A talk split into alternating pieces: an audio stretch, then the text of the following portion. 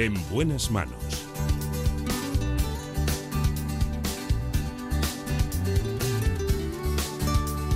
El programa de salud de Onda Cero. Dirige y presenta el doctor Bartolomé Beltrán.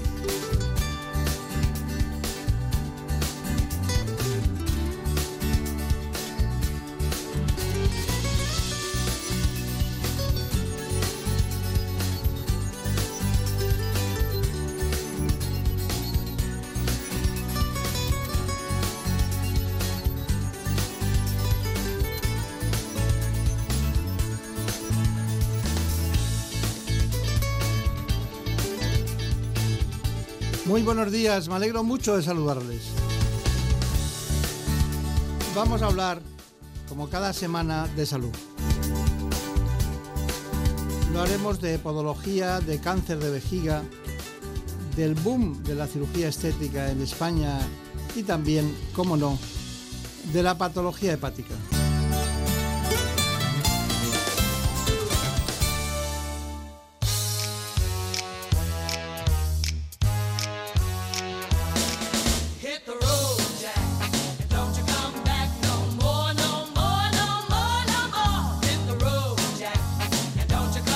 La realización, David Fernández Marcos.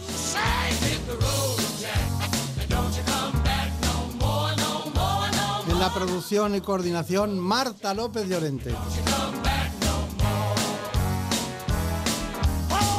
No sé qué se ha hecho en el pelo, pero ahí está. Mascarilla.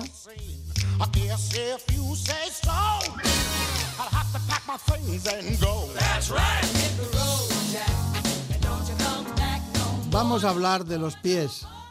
Dedos en garra, juanetes, fascitis plantar. Lo hacemos con el doctor Rubén Sánchez Gómez.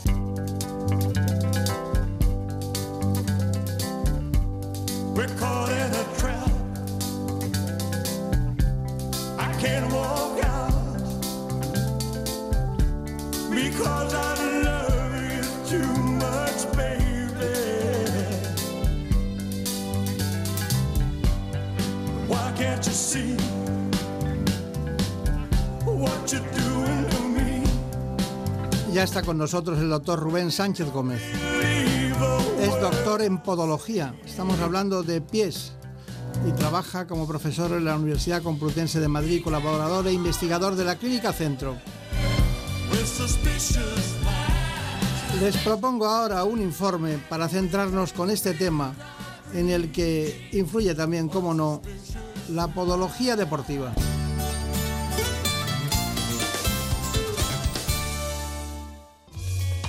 La podología es la especialidad sanitaria que tiene por objeto el estudio y tratamiento de las enfermedades y alteraciones que afectan a los pies. Debido a que sostienen la totalidad del peso corporal y permiten nuestra movilidad, es fundamental revisarlos de forma periódica para prevenir patologías, como deformaciones e incluso problemas de espalda, de rodillas y cadera.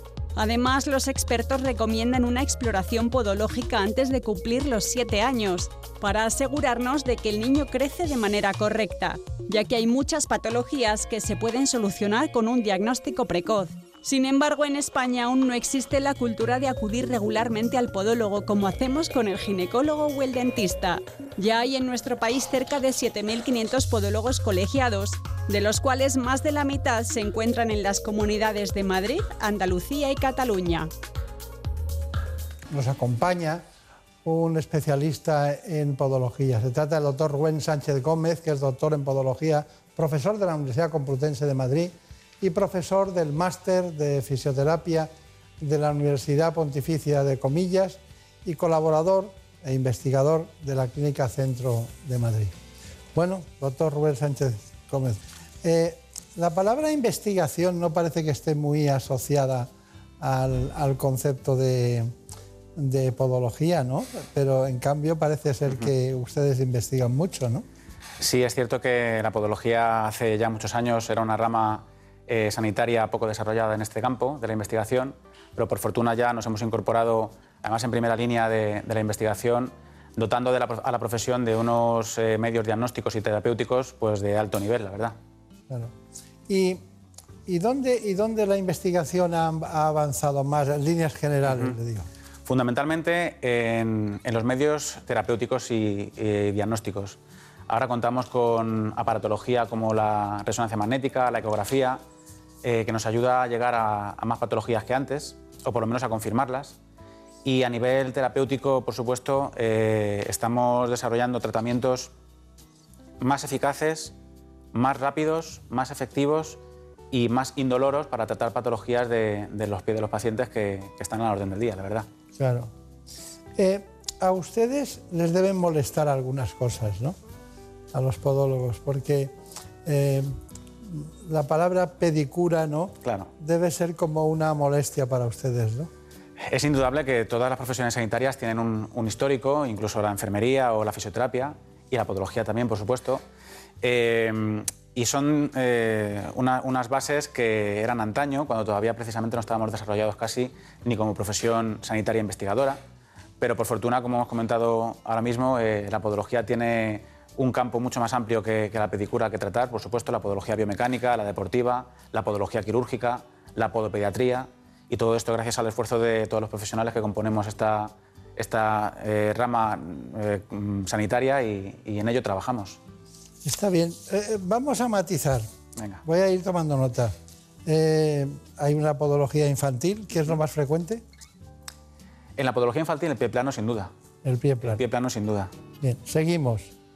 Eh, ha dicho usted una serie de especialidades eh, que, bueno, la deportiva, que es lo más frecuente. La podología deportiva, la fascitis plantar, eh, ahora que además está el boom del, del running y, bueno, y otros muchos deportes, eh, la, la fascitis plantar y la pirostitis son quizá las dos... Es eh, verdad que se oye hablar mucho de fascitis plantar y antes no. Bueno, además es que fíjese que ahora hay una fascitis plantar muy bien filiada, con diferentes etiologías, con diferentes causas y, por supuesto, con diferentes tratamientos. Aunque podemos englobarla toda en el mismo cajón desastre de fascitis plantar, eh, hay que diferenciarla muy bien los subtipos que hay para poder tratarla de manera más eficaz. Claro, claro, claro. ¿Qué otra? eh, la quirúrgica, la más quirúrgica, Sí. supongo que será la luz valgus, ¿no? A los valgus, neuroma de Morton, incluso El la- neurinoma de Morton también. también, eh, la propia fascitis plantar y los dedos en garra, que son abordajes terapéuticos quirúrgicos eh, que el podólogo perfectamente puede afrontar con total garantía. Eh, eh, dígame, mm, ¿cuándo un podólogo se encuentra con una patología que dice, "Buh, de esta no, esta no la voy a sacar porque es muy complicada, ¿no? ¿Está Pues- en relación con algún hueso? Sí, sobre todo eh, el ambiente psicosocial que envuelve al, al paciente. No es lo mismo un paciente con 70 años que con 50, ¿no? Sobre todo porque los medios eh, terapéuticos no son igual de admisibles por ese paciente. Eh, la condición deportiva o la condición diaria que tenga ese paciente también influye en la decisión del, tratamiento. Eh, y, por supuesto, bajo mi humilde punto de vista, que los medios conservadores hayan fracasado. Es, al menos, como digo, bajo mi punto de vista, eh, es muy atrevido eh, lanzarse a hacer un medio terapéutico agresivo, como puede ser una cirugía, cuando hay otros medios conservadores que son, por lo menos, parcialmente eficaces. Sí, pero los- y, los- y la, y la eficacia de los medios conservadores es frecuente o Sí, sí, sí, ¿Sí? Sin lugar a dudas, por ejemplo, el tratamiento ortopédico para fascitis plantar eh, es muy eficaz. No hay que llegar a, a la cirugía. Y hay determinados tipos de juanetes que con tratamiento ortopédico se puede, por lo menos, controlar. ¿Y, y hay algún tratamiento médico útil sin eh, eh, mecanismos ortopédicos para solucionar la fascitis plantar? Sí, desde las infiltraciones o ultrasonido hasta la radiofrecuencia y la cirugía. Y va bien. Sí, sí, sí, sí. Sí, sí. Si se hacen las cosas bien, una buena análisis, historia clínica del paciente, etcétera, sí, sí, tiene, va bien. Dan ganas de ir a su consulta, porque parece que todo, está, que todo es sencillo. No, no, no, que va, que va. Hay mucho trabajo detrás. Hay trabajo, ¿verdad? Sí, sí. Y, y una cuestión. eh, ha hablado de la resonancia magnética y de la ecografía. Ecografía, resonancia magnética. Pero eh, tradicionalmente se ponían un- como una especie de espejos para poner, poner las dos plantas de los pies. ¿Y con eso qué ven ustedes? El podoscopio que se utilizaba antes, que ahora mismo está más evolucionado hacia la placa de presiones plantares, eh, vemos fundamentalmente dos cosas. Las sobrecargas que tenga el paciente en su planta del pie y la silueta del pie, la forma del pie, que puede derivar a diagnosticar un pie plano, un pie cabo, un pie valgo, aunque es parte del diagnóstico. Evidentemente hay que Claro. confrontarlo con más medios. ¿no? Bueno, Hemos visto que la investigación es importante en podología. Marina Turiak, ¿qué quieres preguntar? Mi pregunta es acerca de los niños. ¿Es cierto que es bueno que aprendan a andar descalzos? No. Eh, la, madurez, la madurez del tejido musculoesquelético de cualquier niño eh, hace que un pie que puede estar en condiciones normales sano eh, pueda no serlo así. La, la laxitud ligamentosa y, como digo, la, la inmadurez del tejido muscular hace que el pie tienda a aplanarse si ese niño abusa de andar descalzo durante todo el día. Entonces, mi recomendación es que cuando un niño quiera andar mucho tiempo descalzo, que en todo caso lo haga por terrenos irregulares, que por lo menos estimulemos la planta del pie para que la musculatura coja fuerza y la hiperlaxitud ligamentosa, la flexibilidad, la hiperflexibilidad ligamentosa de sus, de sus estructuras, eh, no haga que el pie vaya a ser plano. Está bien. Bueno, y, y Marina Montiel, ¿qué quieres saber?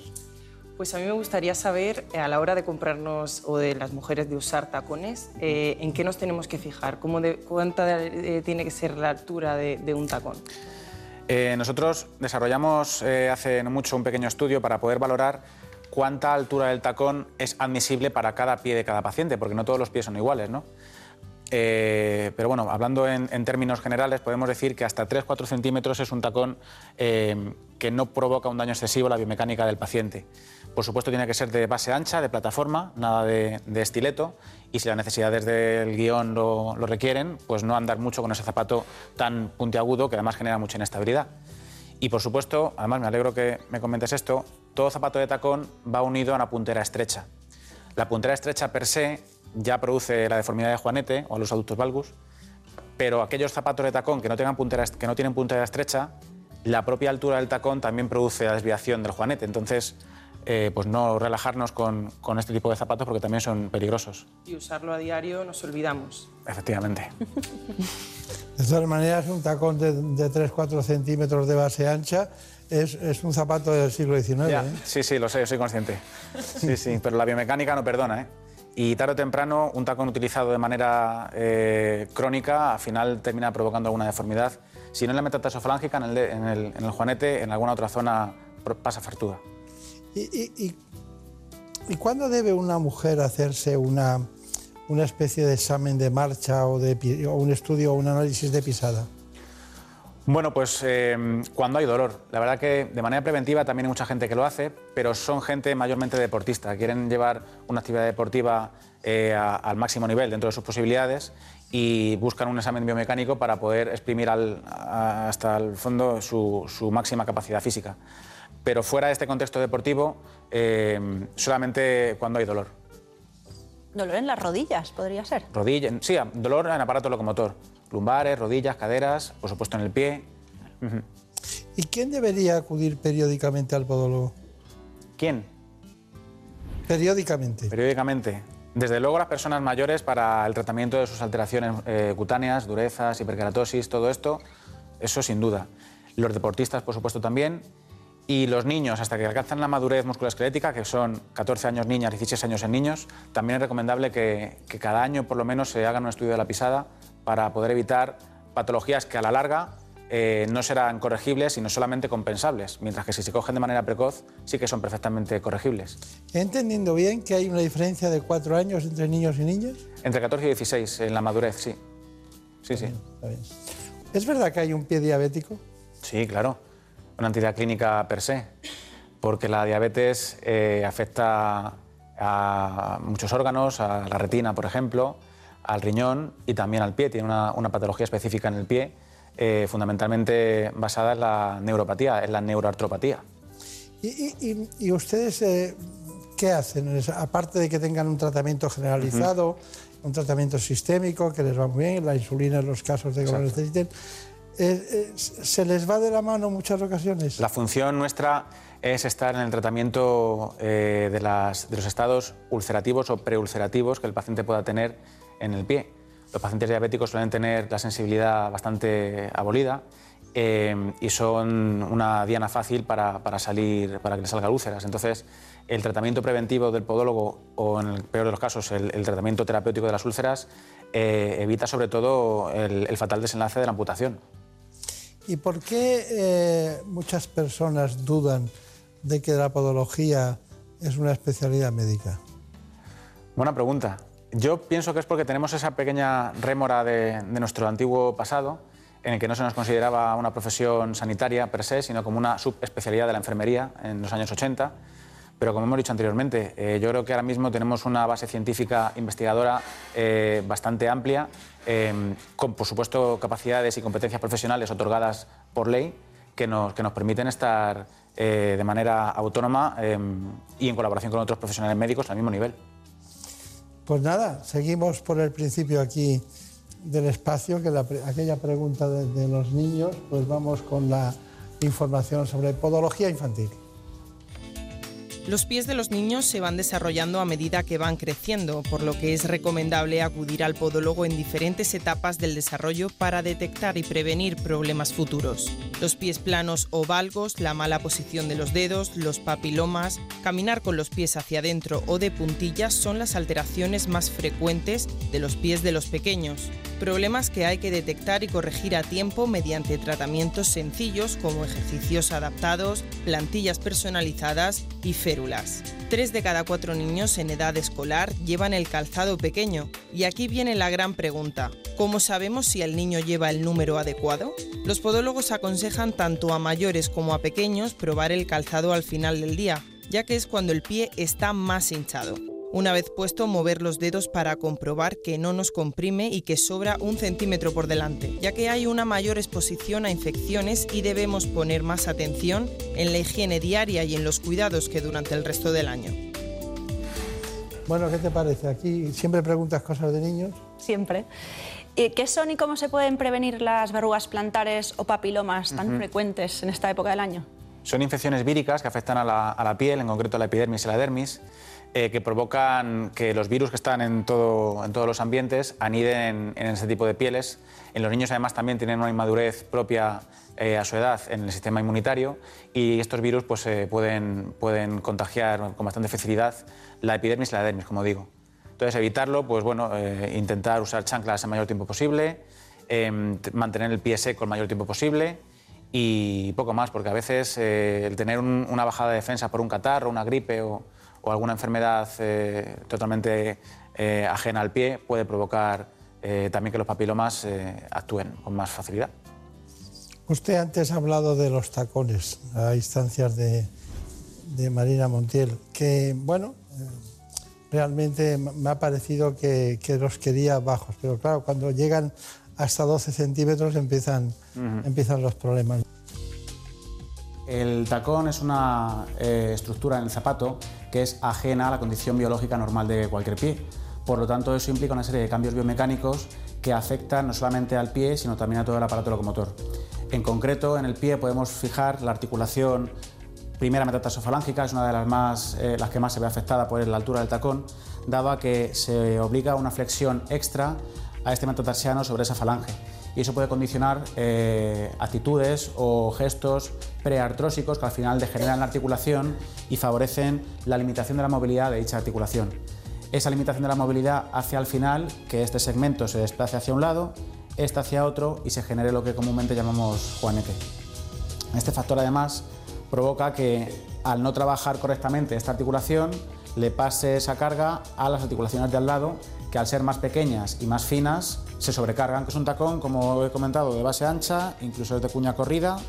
Eh, no hay factores que impliquen inestabilidad de- del pie, porque otro factor que antes me he comentado es la propia inestabilidad que un solo punto de apoyo genera sobre el talón del zapato. Un solo punto de apoyo, como es el tacón de base estrecha, puede generar este tipo de movimientos en el pie, mientras que un tacón de base ancha favorece la estabilidad. Estamos hablando de 26 huesos, 26.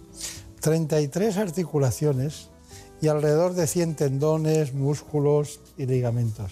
O sea, que no es un asunto menor. Para que todo eso, todo ese engranaje funcione, pues eh, hay- es necesaria una vascularización, que no hay tanta, es necesario hacer ejercicios de pie, es necesario muchas cosas. ¿El masaje lo recomienda? Sí. Igual que tenemos contracturas en, en la musculatura paravertebral, por ejemplo, también podemos tener eh, sobrecargas o contracturas en la planta del pie. Entonces sí, sí se puede, de manera terapéutica sí que se puede recomendar. Y aparte de los, de los juanetes del alus valgus, eh, ¿hay algún hueso especial, por ejemplo, eh, algún hueso interno, no el calcáneo que ya vemos que las inserciones del calcáneo son preocupantes o el tendón de Aquiles cuando se inserta en él también? Pero ¿hay algún hueso especial que ustedes le tengan miedo que pueda necrosarse, que pueda, que pueda diríamos, eh, hacer una osteomalacia, hacer... El, el escafoides, que es el hueso que está inmediatamente eh, contiguo al astrágalo, es un hueso eh, fundamental porque en él se inserta un tendón muy específico, es el tibial posterior, que es el que evita que el pie tenga este movimiento interno tan famoso ahora que se denomina pronación. Eh, cuando existe un tiraje eh, muy llamativo sobre ese tendón, al final el escafoides puede sufrir algún daño eh, y entre esos daños se encuentra la osteonecrosis. Es que está muy poco vascularizado, ¿no? Exacto. Aquí hay una articulación, aquí tiene tres, el pobre anda perdido. ¿no? Y además soporta fuerzas de compresión y de cizallamiento de todas las articulaciones que, está alrededor, que están alrededor. Además, no se nos olvide que en esta zona interna el pie está en el aire, con lo cual no tiene ningún sustento más que la propia eh, coaptación entre un hueso y otro y el propio tapiz ligamentoso que está en la zona plantar. Si eso falla, el pie se colapsa. Claro. Está bien. Bueno, dicho todo esto, a nosotros nos interesa también toda la información en relación con la podología deportiva. La podología deportiva trata del diagnóstico, la prevención y el tratamiento de las alteraciones que afectan al pie del deportista, para reducir las lesiones derivadas de cada deporte y mejorar el rendimiento. Y es que los deportistas, ya sean profesionales o aficionados, tienen que cuidar especialmente sus pies, ya que es la zona anatómica que más estrés sufre en la práctica deportiva, sobre todo en aquellos que cursan con carrera y salto. Si la pisada no es adecuada, articulaciones como la rodilla y el tobillo y algunos músculos van a verse dañados. Para analizarla, lo primero que habría que hacer es acudir al podólogo para someterse a un estudio biomecánico de la pisada y la huella plantar. Gracias a esta prueba, el deportista conocerá el estado de sus pies, tanto en movimiento como en reposo, qué ejercicios o estiramientos les son beneficiosos o incluso qué zapatilla deportiva es la más conveniente o si necesita unas plantillas especiales personalizadas. Bueno, usted las ha traído. Pero vamos a hacer un homenaje a las, a las marinas, ¿no? Porque al lado del mar siempre está, siempre está la playa, ¿no? Bueno, en tu pueblo no hay playa, En mi pueblo no. pero en el de, en el de Marina sí. ¿Se puede y es bueno andar descalzo por la playa? Si es un pie sano, sí. Si no hay ningún pie, si no hay ninguna patología de base, eh, la estimulación de la circulación andando por la arena y por el agua es buena. Si el pie tiene alguna alteración biomecánica, como por ejemplo la planicie o, o el cabismo, el andar descalzo lo, lo va a potenciar. Por lo tanto, con precaución esa recomendación. El que vimos el pie cabo, ¿no? Bueno, entonces, ¿cuáles son sus conclusiones? Bueno, En general, podología, aquí y ahora, una Em, especialidad... una especialidad eh, muy bien asentada y desarrollada a nivel científico investigador, con lo cual da garantías terapéuticas y clínicas a los pacientes que acuden a, a nuestras consultas. Em, y confianza también en- en, eh, por parte de los profesionales sanitarios que, que cada día más están eh, acordándose de, de la función del, del podólogo, tanto en el ámbito biomecánico como en el ámbito quirúrgico. Entonces, después de todo esto, ¿qué voy? ¿Al podólogo o me hago una pedicura?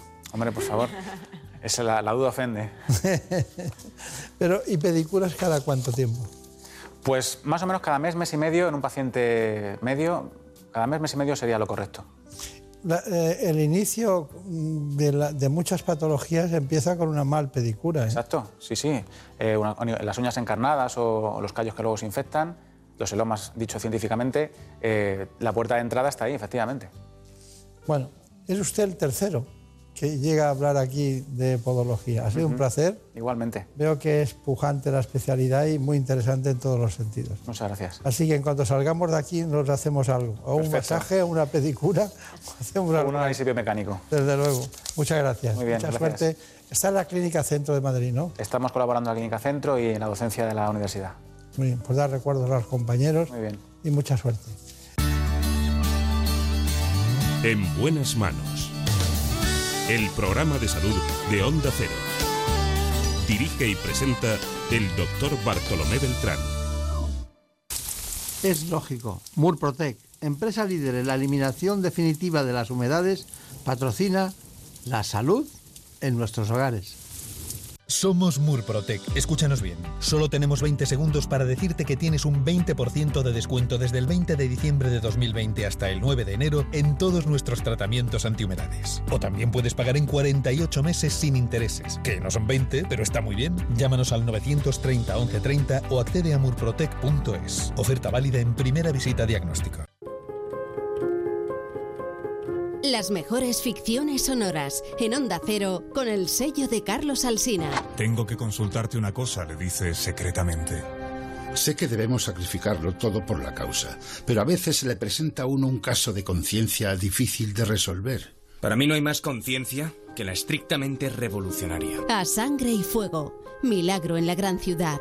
El mago de Oz. Celia en la revolución. Cómpreme una radio. Buen día, ovejero. Buen día, señor. ¿Salió usted a caminar temprano? No, no, no camino. He pasado la noche en la cueva. Mi esposa está dentro.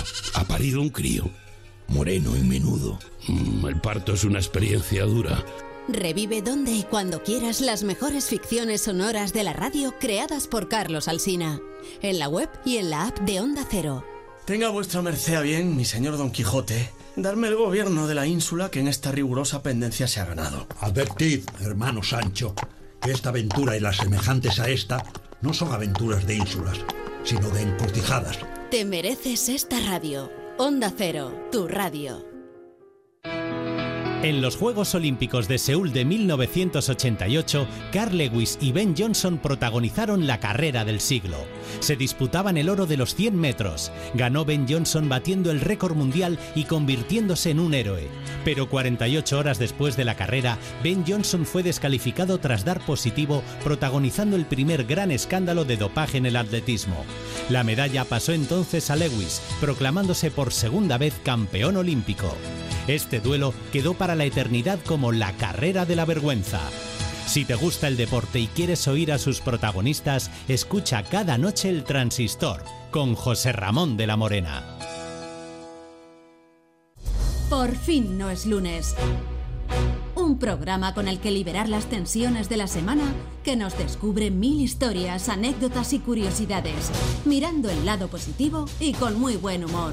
A partir de las 8 pasa las mañanas del fin de semana con Jaime Cantizano y por fin no es lunes. Pero si quieres volver a oír ese reportaje tan especial o no has podido conectarte a la radio en directo, puedes escuchar Por fin no es lunes a cualquier hora en la web o en la app de Onda Cero. Por fin no es lunes con Jaime Cantizano. Te mereces esta radio. Onda Cero, tu radio. ¿Sobreviviríamos si viajáramos en el tiempo al pasado o al futuro? ¿Tenemos tecnología para habitar otros planetas? ¿OVNIs? ¿Extraterrestres? ¿Cuáles son las posibles explicaciones para estos fenómenos? ¿Tal vez hemos visto demasiadas películas? Si tú también te haces estas preguntas, te invito a que te sumes a este viaje radiofónico. Toma la pastilla roja, el podcast de ciencia ficción, cine y futuro de Onda Cero. Te mereces esta radio. Onda Cero, tu radio. Noticias fin de semana. Juan Diego Guerrero te cuenta la actualidad de una forma ecuánime, clara y directa. Y ahora les hablamos de una operación muy importante. Es una operación que toma nombre de una diosa romana y que acaba de comenzar. Es fundamental porque los agentes del Cuerpo Nacional de Policía que se suman a ella combaten posibles amenazas en nuestras fronteras. Alfonso, hablemos de libros. Los que están hoy en la cuesta de Moyano, en la capital de España, firmando ejemplares para fomentar la vuelta, si es que alguna vez nos hemos marchado, en la lectura de los libros. Cada día hay que leer más. Nos, lo, nos aproximamos a Bruselas, donde sigue celebrándose un Consejo Europeo Extraordinario presencial que va para largo. Para estar siempre bien informado, Noticias Fin de Semana. Con Juan Diego Guerrero. Sábados y domingos a las 7 de la mañana y a las 2 de la tarde. Y siempre que quieras, en la app y en la web de Onda Cero. Te mereces esta radio. Onda Cero. Tu radio. En buenas manos. El programa de salud de Onda Cero.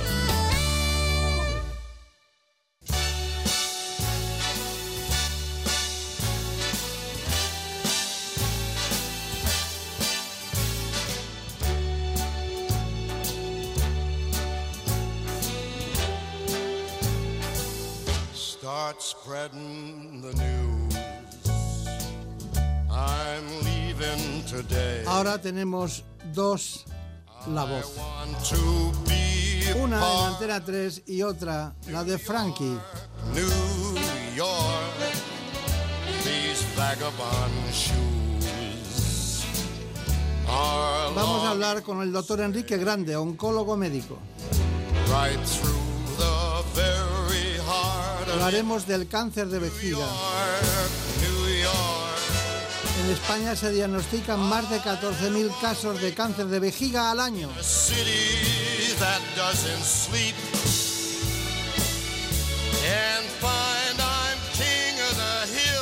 Hemos preparado un informe para centrarnos en este asunto, el cáncer de vejiga.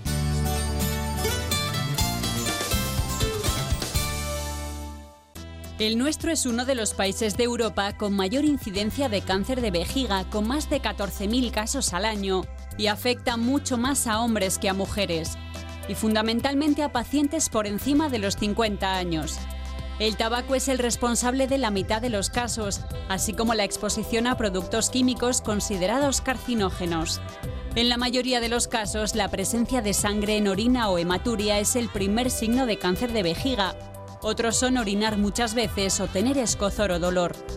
Su tratamiento dependerá del estadio en que se encuentre el tumor en el momento del diagnóstico, desde quimio y radioterapia en ocasiones de forma intravesical a cirugías más o menos extensas. Afortunadamente, dicen los expertos, el 75% de estos tumores se diagnostica en fases tempranas. Está con nosotros un gran amigo, el doctor Enrique Grande. Enrique Grande Pulido, ¿no? Es uno de los grandes especialistas en el ámbito de la oncología médica. Eh, tiene un currículum apabullante en todos los sentidos. Pertenece a todas las sociedades científicas en relación con su especialidad.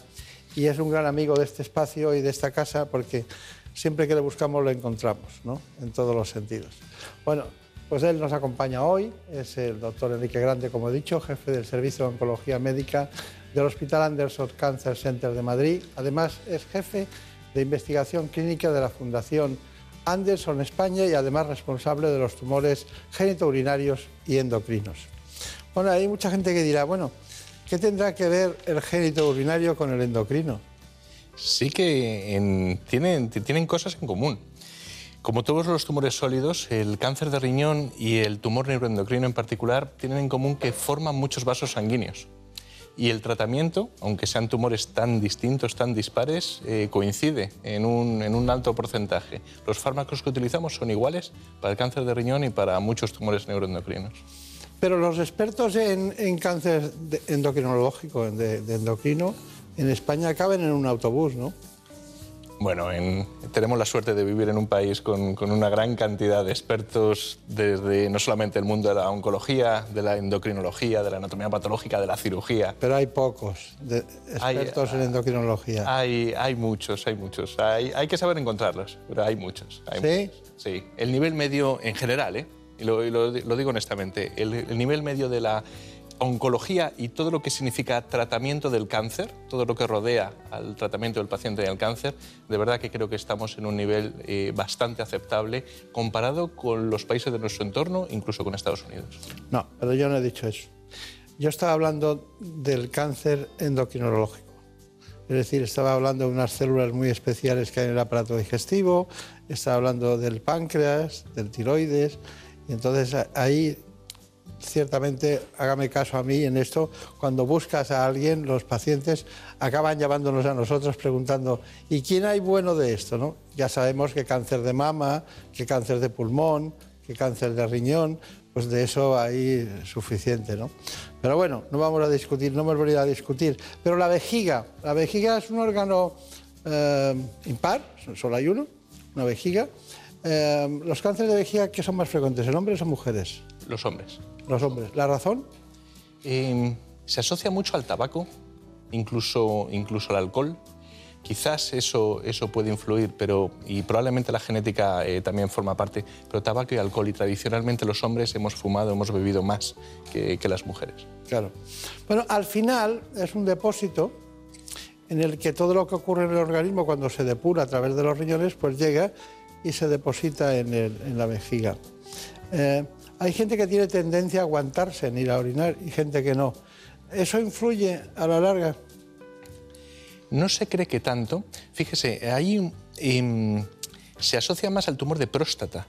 Aquellos eh, pacientes, por ejemplo, que son conductores de autobús, que tienen que estar muchas horas sin poder ir al baño, muchas horas eh, sentado en una misma posición, fíjese que sí que se cree que se puede asociar más a tumores más de próstata, más que de vejiga en sí, aunque quién sabe, puede, puede ser todo. Curiosamente, el tumor de vejiga tradicionalmente se llamaba el tumor de las peluqueras porque las lacas que se utilizaban en las peluquerías de antaño, yo no utilizo mucho peluquerías, pero, pero sí que antaño, ¿no?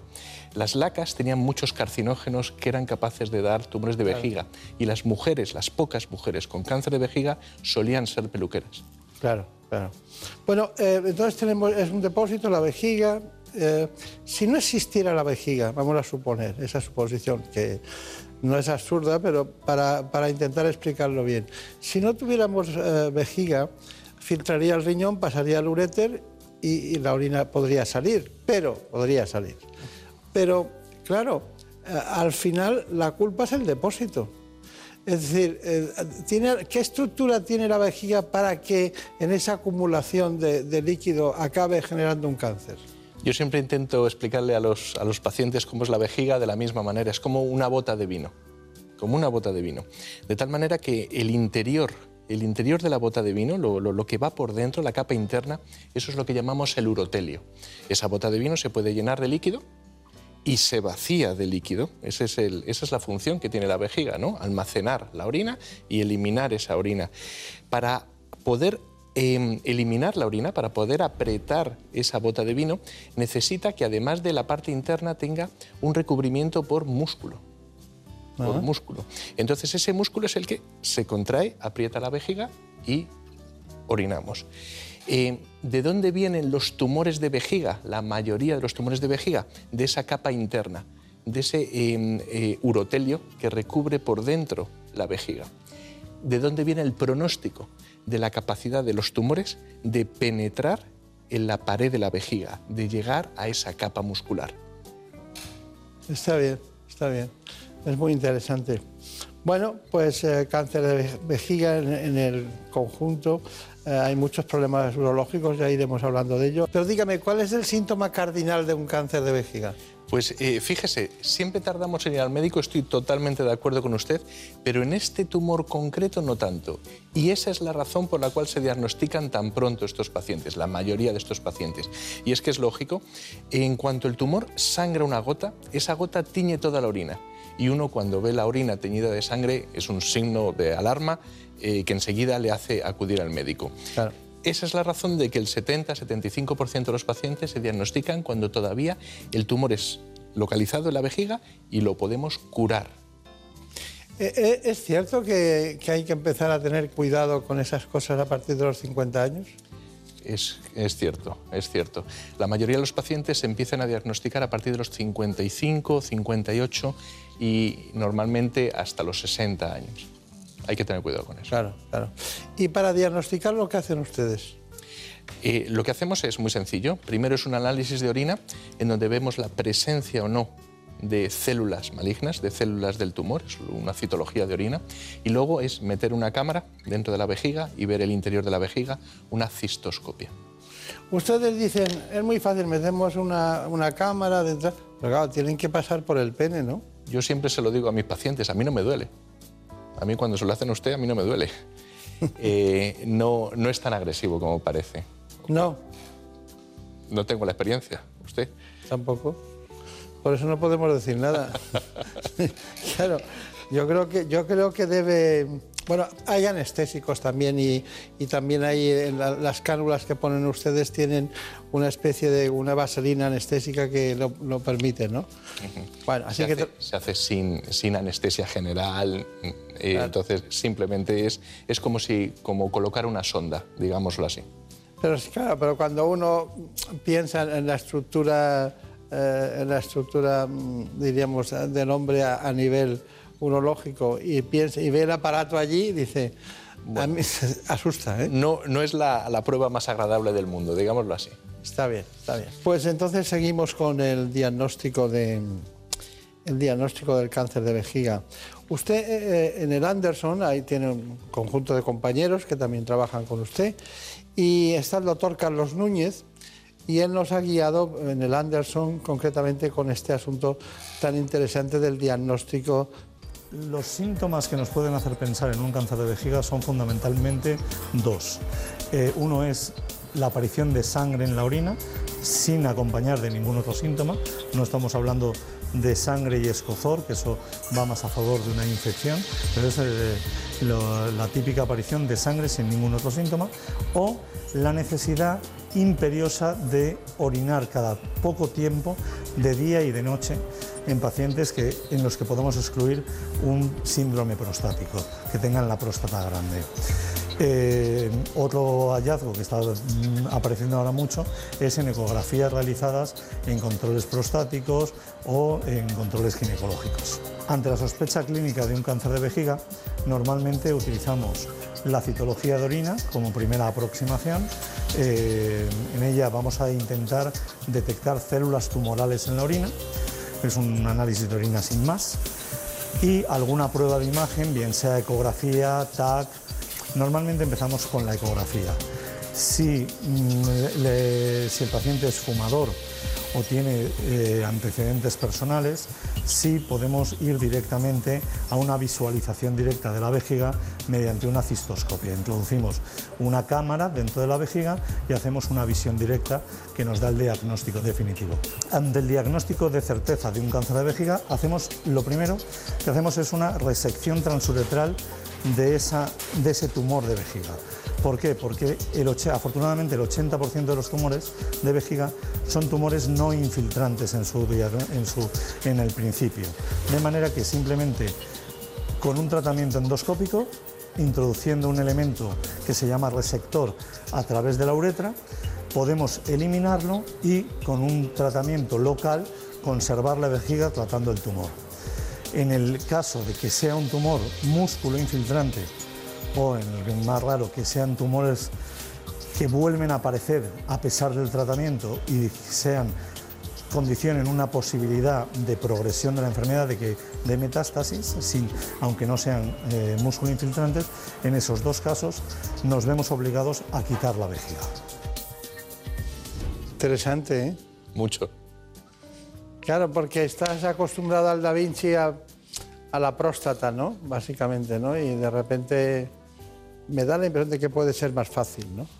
Yo eh, de verdad que eh, aprendo todos los días de mi compañero de cirugía, porque no solamente los urólogos que quizás empezaron con el robot Da Vinci, sino que los cirujanos generales, los otorrinos, operan Da Vinci y son tumores de, cabeza y cuello, ¿no?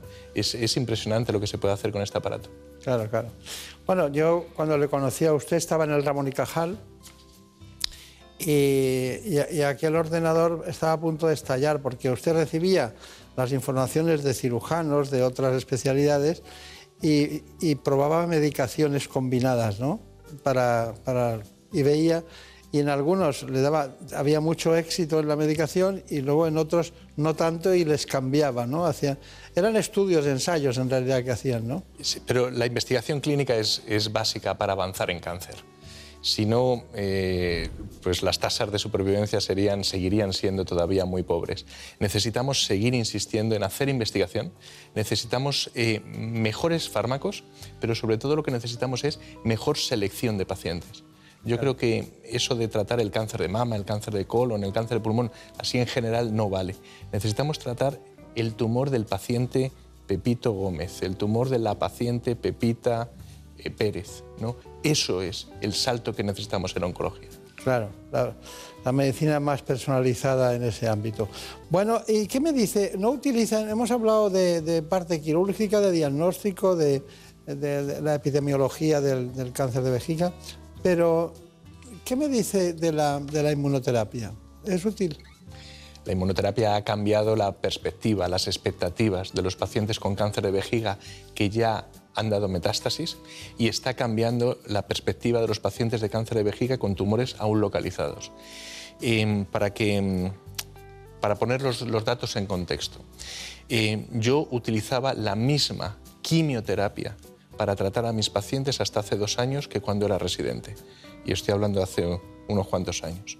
Esa quimioterapia era la típica, se nos cae el pelo, vomitamos, estamos muy cansados, nos baja las defensas, nos baja las plaquetas, nos baja la hemoglobina. La típica quimioterapia se sigue utilizando a día de hoy en nuestro país.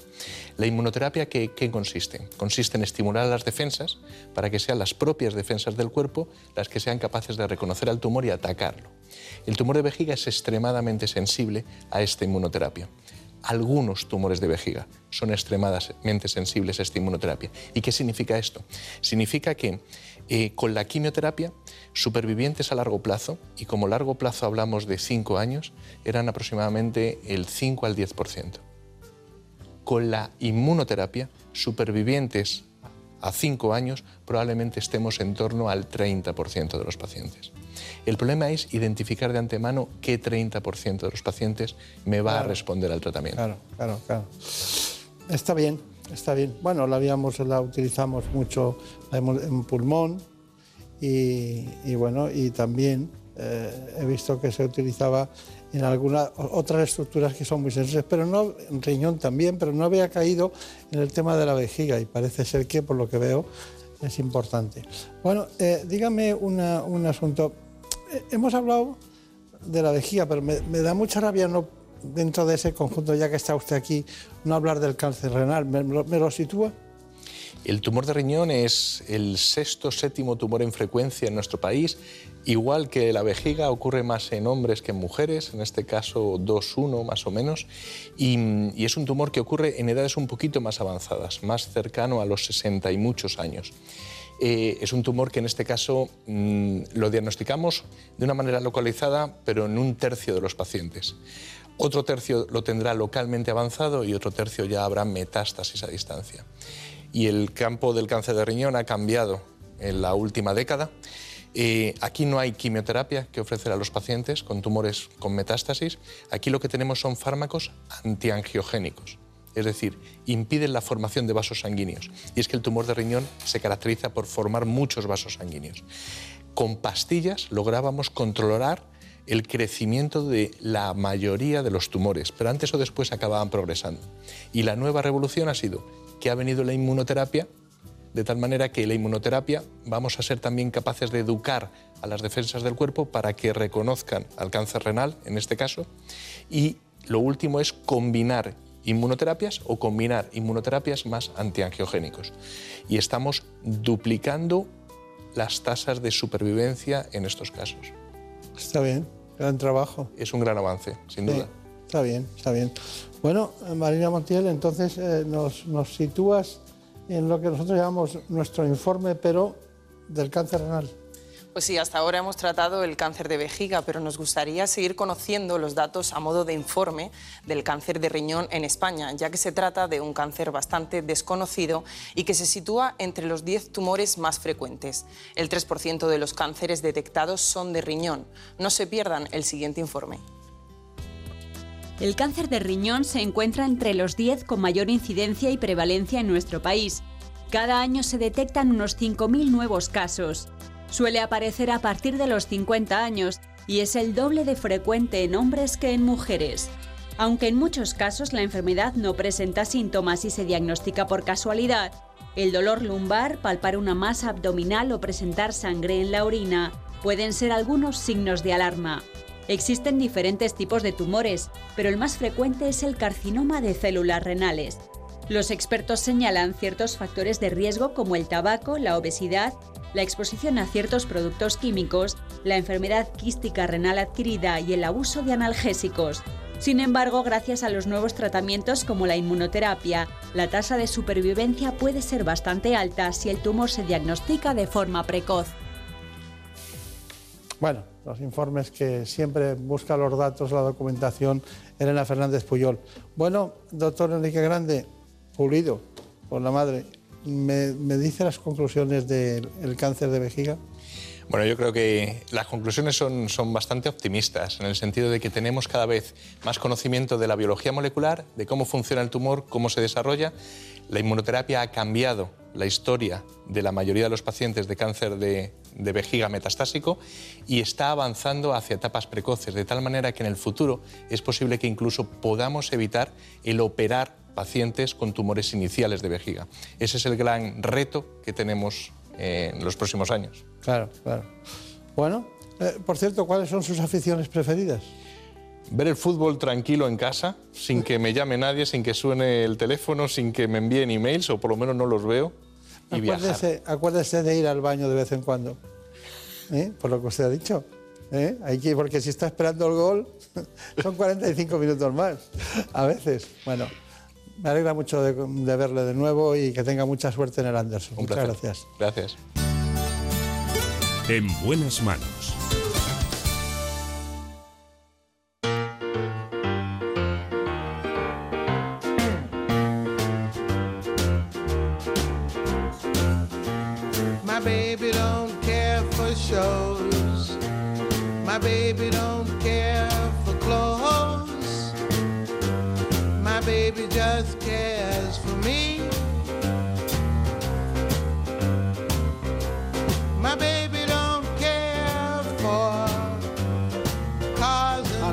Paso a los servicios informativos, estamos con Nina Simone.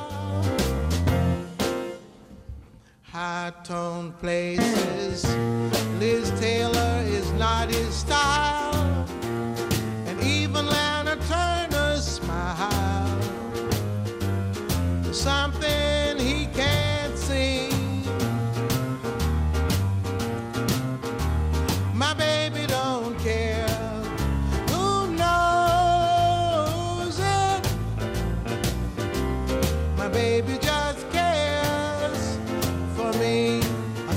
Les vamos a contar lo que ha ocurrido en la última hora en España y en el mundo.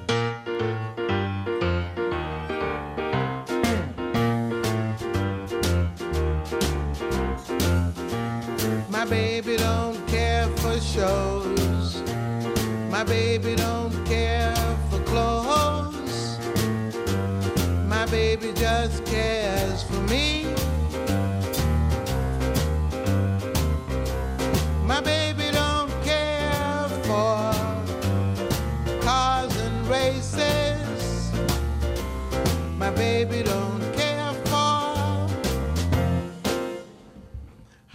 high tone places. Liz Taylor is not his style, and even Lana Turner's smile. Something he can't see.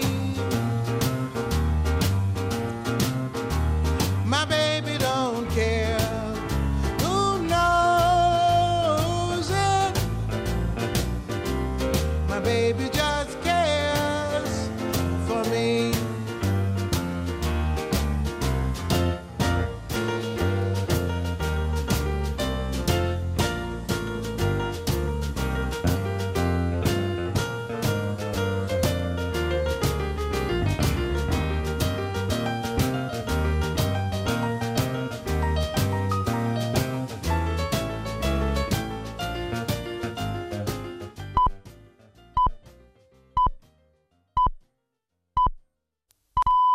Son las 5, son las 4 en Canarias.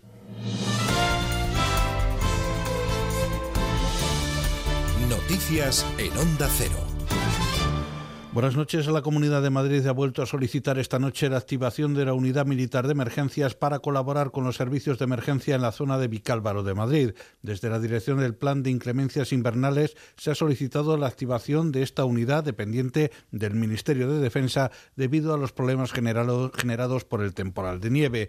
La UME ya ha estado colaborando desde el viernes con los servicios de emergencia madrileños en tareas de apoyo de limpieza de calzada y salvamento de vehículos atrapados en diferentes puntos de carreteras de la región. Un total de 147 militares y 66 vehículos de la UME han trabajado en estas labores que se han centrado en el rescate de vehículos en la A4, la A5 y la M40 con la M607. El alcalde de la capital, José Luis Martínez Almeida, ha señalado en declaraciones a la sexta que la ciudad ya tiene carriles habilitados para la circulación en calles y avenidas principales como la Gran Vía o el Paseo del Prado.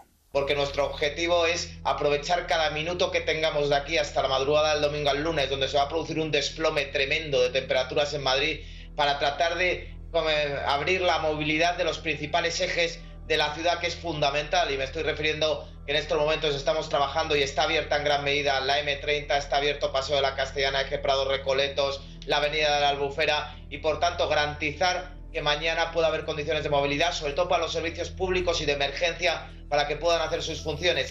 El Gobierno prepara convoyes guiados para facilitar el transporte de camiones con medicinas y alimentos, mientras asegura que ya no queda nadie atrapado en sus vehículos en las carreteras, fundamentalmente en las de la Comunidad de Madrid, de las que han sido rescatadas 1.500 personas atrapadas por la intensa borrasca de nieve Filomena. En rueda de prensa, los ministros de Interior y Transportes, Fernando Grande Marlasca y José Luis Ábalos, respectivamente, han informado de la situación y evolución de Filomena.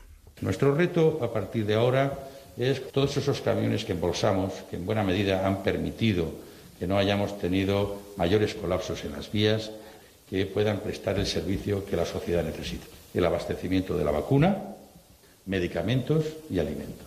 Estamos trabajando ya para que podamos funcionar, si no mañana, el propio lunes, desde luego, eh, convoyes eh, guiados para que estos transportes eh, puedan prestar este servicio. Los Ministerios de Sanidad e Interior tienen previsto celebrar una reunión este domingo para diseñar ese plan que garantice la distribución de la nueva remesa de más de 300.000 vacunas de la farmacéutica Pfizer que se espera recibir mañana lunes. El ministro de Interior, Fernando Grande Marlasca, ha asegurado que todas las fuerzas de seguridad han mantenido despegadas todas sus capacidades para que esta contingencia no afecte de modo alguno a los planes de prevención de la pandemia de COVID-19. Es interesante la referencia hecha al transporte y evidentemente de las vacunas del COVID y a todo lo que es servicios esenciales, especiales, principales, la asistencia sanitaria de personas, imaginémonos, personas que están sometidas a diálisis, trasplantes de órganos, etcétera. Para eso, evidentemente, también está preparado el sistema de protección civil. El Ejército de Tierra participa también con sus ambulancias en el traslado de enfermos a diversos hospitales de la Comunidad de Madrid a causa de los problemas de movilidad ocasionados por la gran nevada de los últimos días. En concreto, se trata de ocho transportes sanitarios de soporte vital básico y soporte vital avanzado que colaboran con los servicios de emergencias y sanitarios de la Comunidad de Madrid. Entre tanto, medio millar de personas atrapadas la pasada madrugada en las carreteras madrileñas a consecuencia de la nevada pasan esta noche en distintas dependencias municipales donde son atendidos por los servicios de emergencias. Fuentes de emergencias 112 de la Comunidad de Madrid han informado de que se trata de conductores y pasajeros que tuvieron que ser rescatados de sus vehículos al quedar atrapados por la nieve.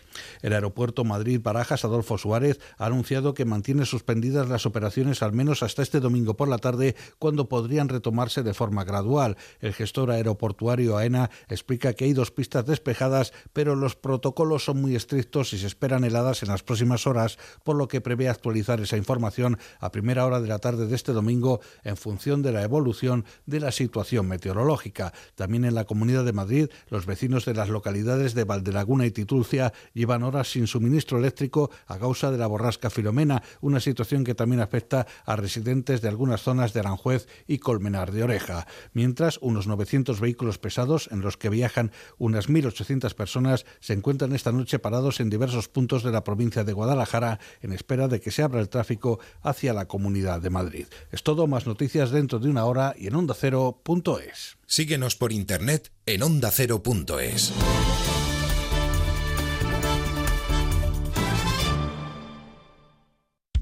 En Onda Cero siempre buscamos cómo hacerte la vida más fácil. Quería pedirte un favor esperando que no te molestes. ¿Sería posible miedo. que dieras las recetas al mismo ritmo que Ansina da el número de teléfono para que Pues no. podamos cogerlas a tiempo? Que me quedo la mitad de las veces con la mitad de los ingredientes. Esto no te va a volver a pasar, porque ahora puedes volver a escuchar lo que quieras al instante. Si no te dio tiempo a apuntar la receta, llegaste tarde o quieres escuchar la sección o programa desde el principio, ya no tienes que esperar a que termine la emisión para escucharlo a la carta. Start Over, nueva funcionalidad de la app y la web de Onda Cero para que puedas ir hacia atrás en el programa que estás escuchando en directo. Onda Cero te lo pone fácil. Te mereces esta radio. Onda Cero, tu radio. Este domingo toda la liga te espera en Radio Estadio, con cuatro partidos más de la penúltima jornada de liga en los que se pone en juego la permanencia en Primera División. Desde las 3 de la tarde, Levante Eibar, Cádiz Alavés, Elche Getafe y Valladolid Valencia. Además, te contamos lo más destacado de los encuentros de Segunda División. Este domingo, tarde de fútbol en Radio Estadio, con Antonio Esteba y Javier Ruiz Taboada. Te mereces esta radio. Onda Cero, tu radio.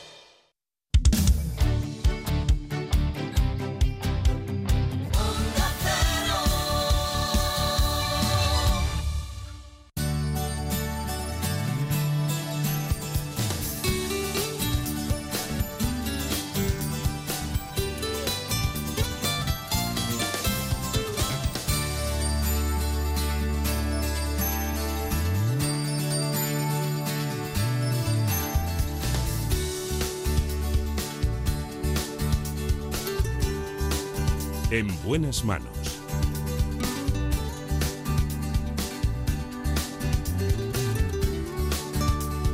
El programa de salud de Onda Cero.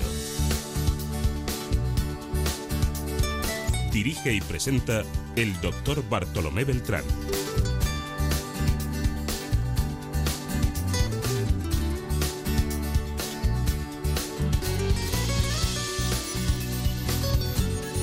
Seguimos adelante en este espacio en el que vamos a hablar de una especialidad muy diferenciada, la cirugía plástica estética y reparadora. Lo hacemos desde Vigo con el doctor Diego Murillo.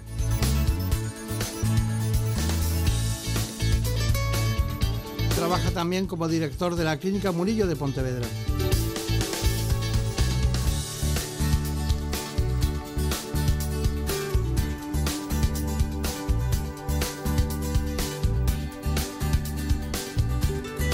Que sin más dilación les propongo este informe.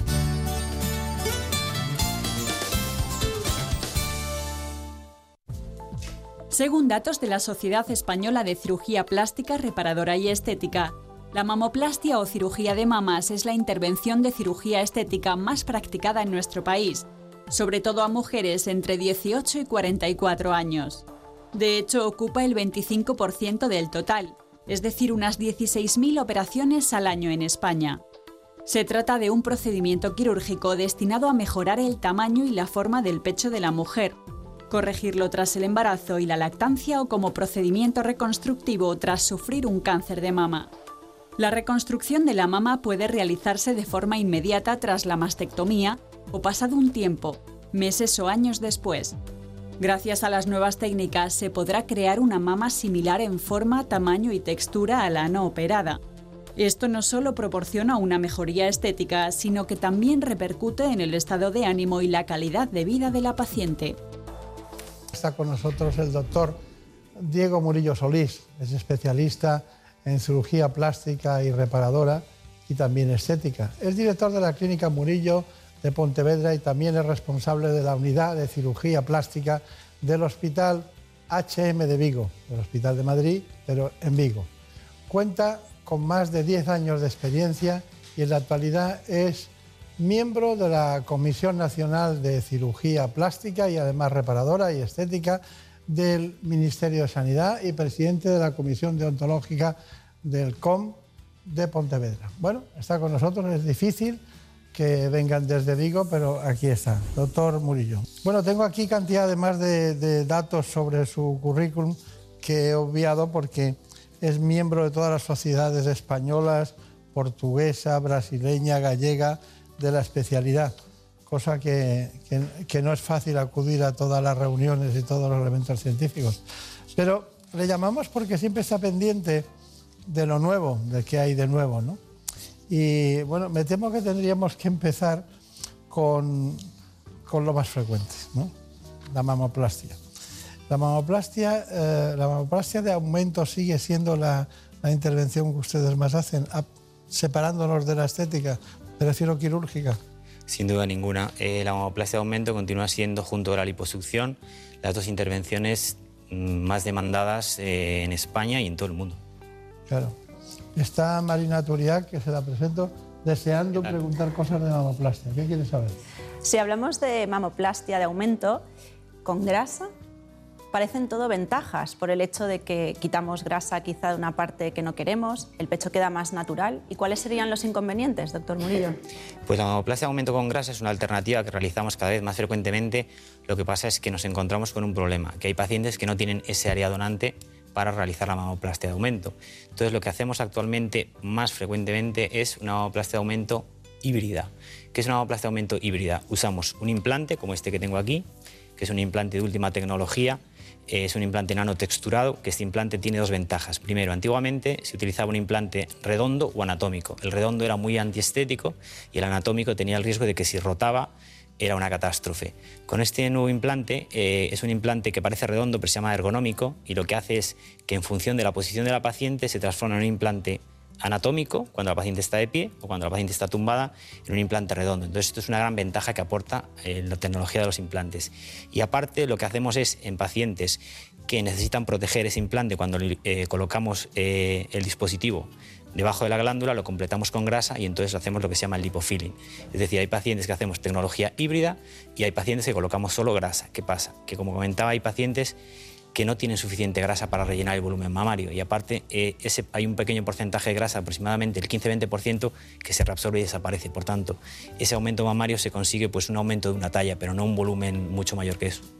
Claro. Eh, hay una cuestión y es que da la impresión de que uno puede tener el pecho, una mujer puede tener el pecho. ¿Esa demanda eso? ¿Ustedes les enseñan un catálogo de imágenes para elegir o, o según la adaptabilidad anatómica ustedes trabajan?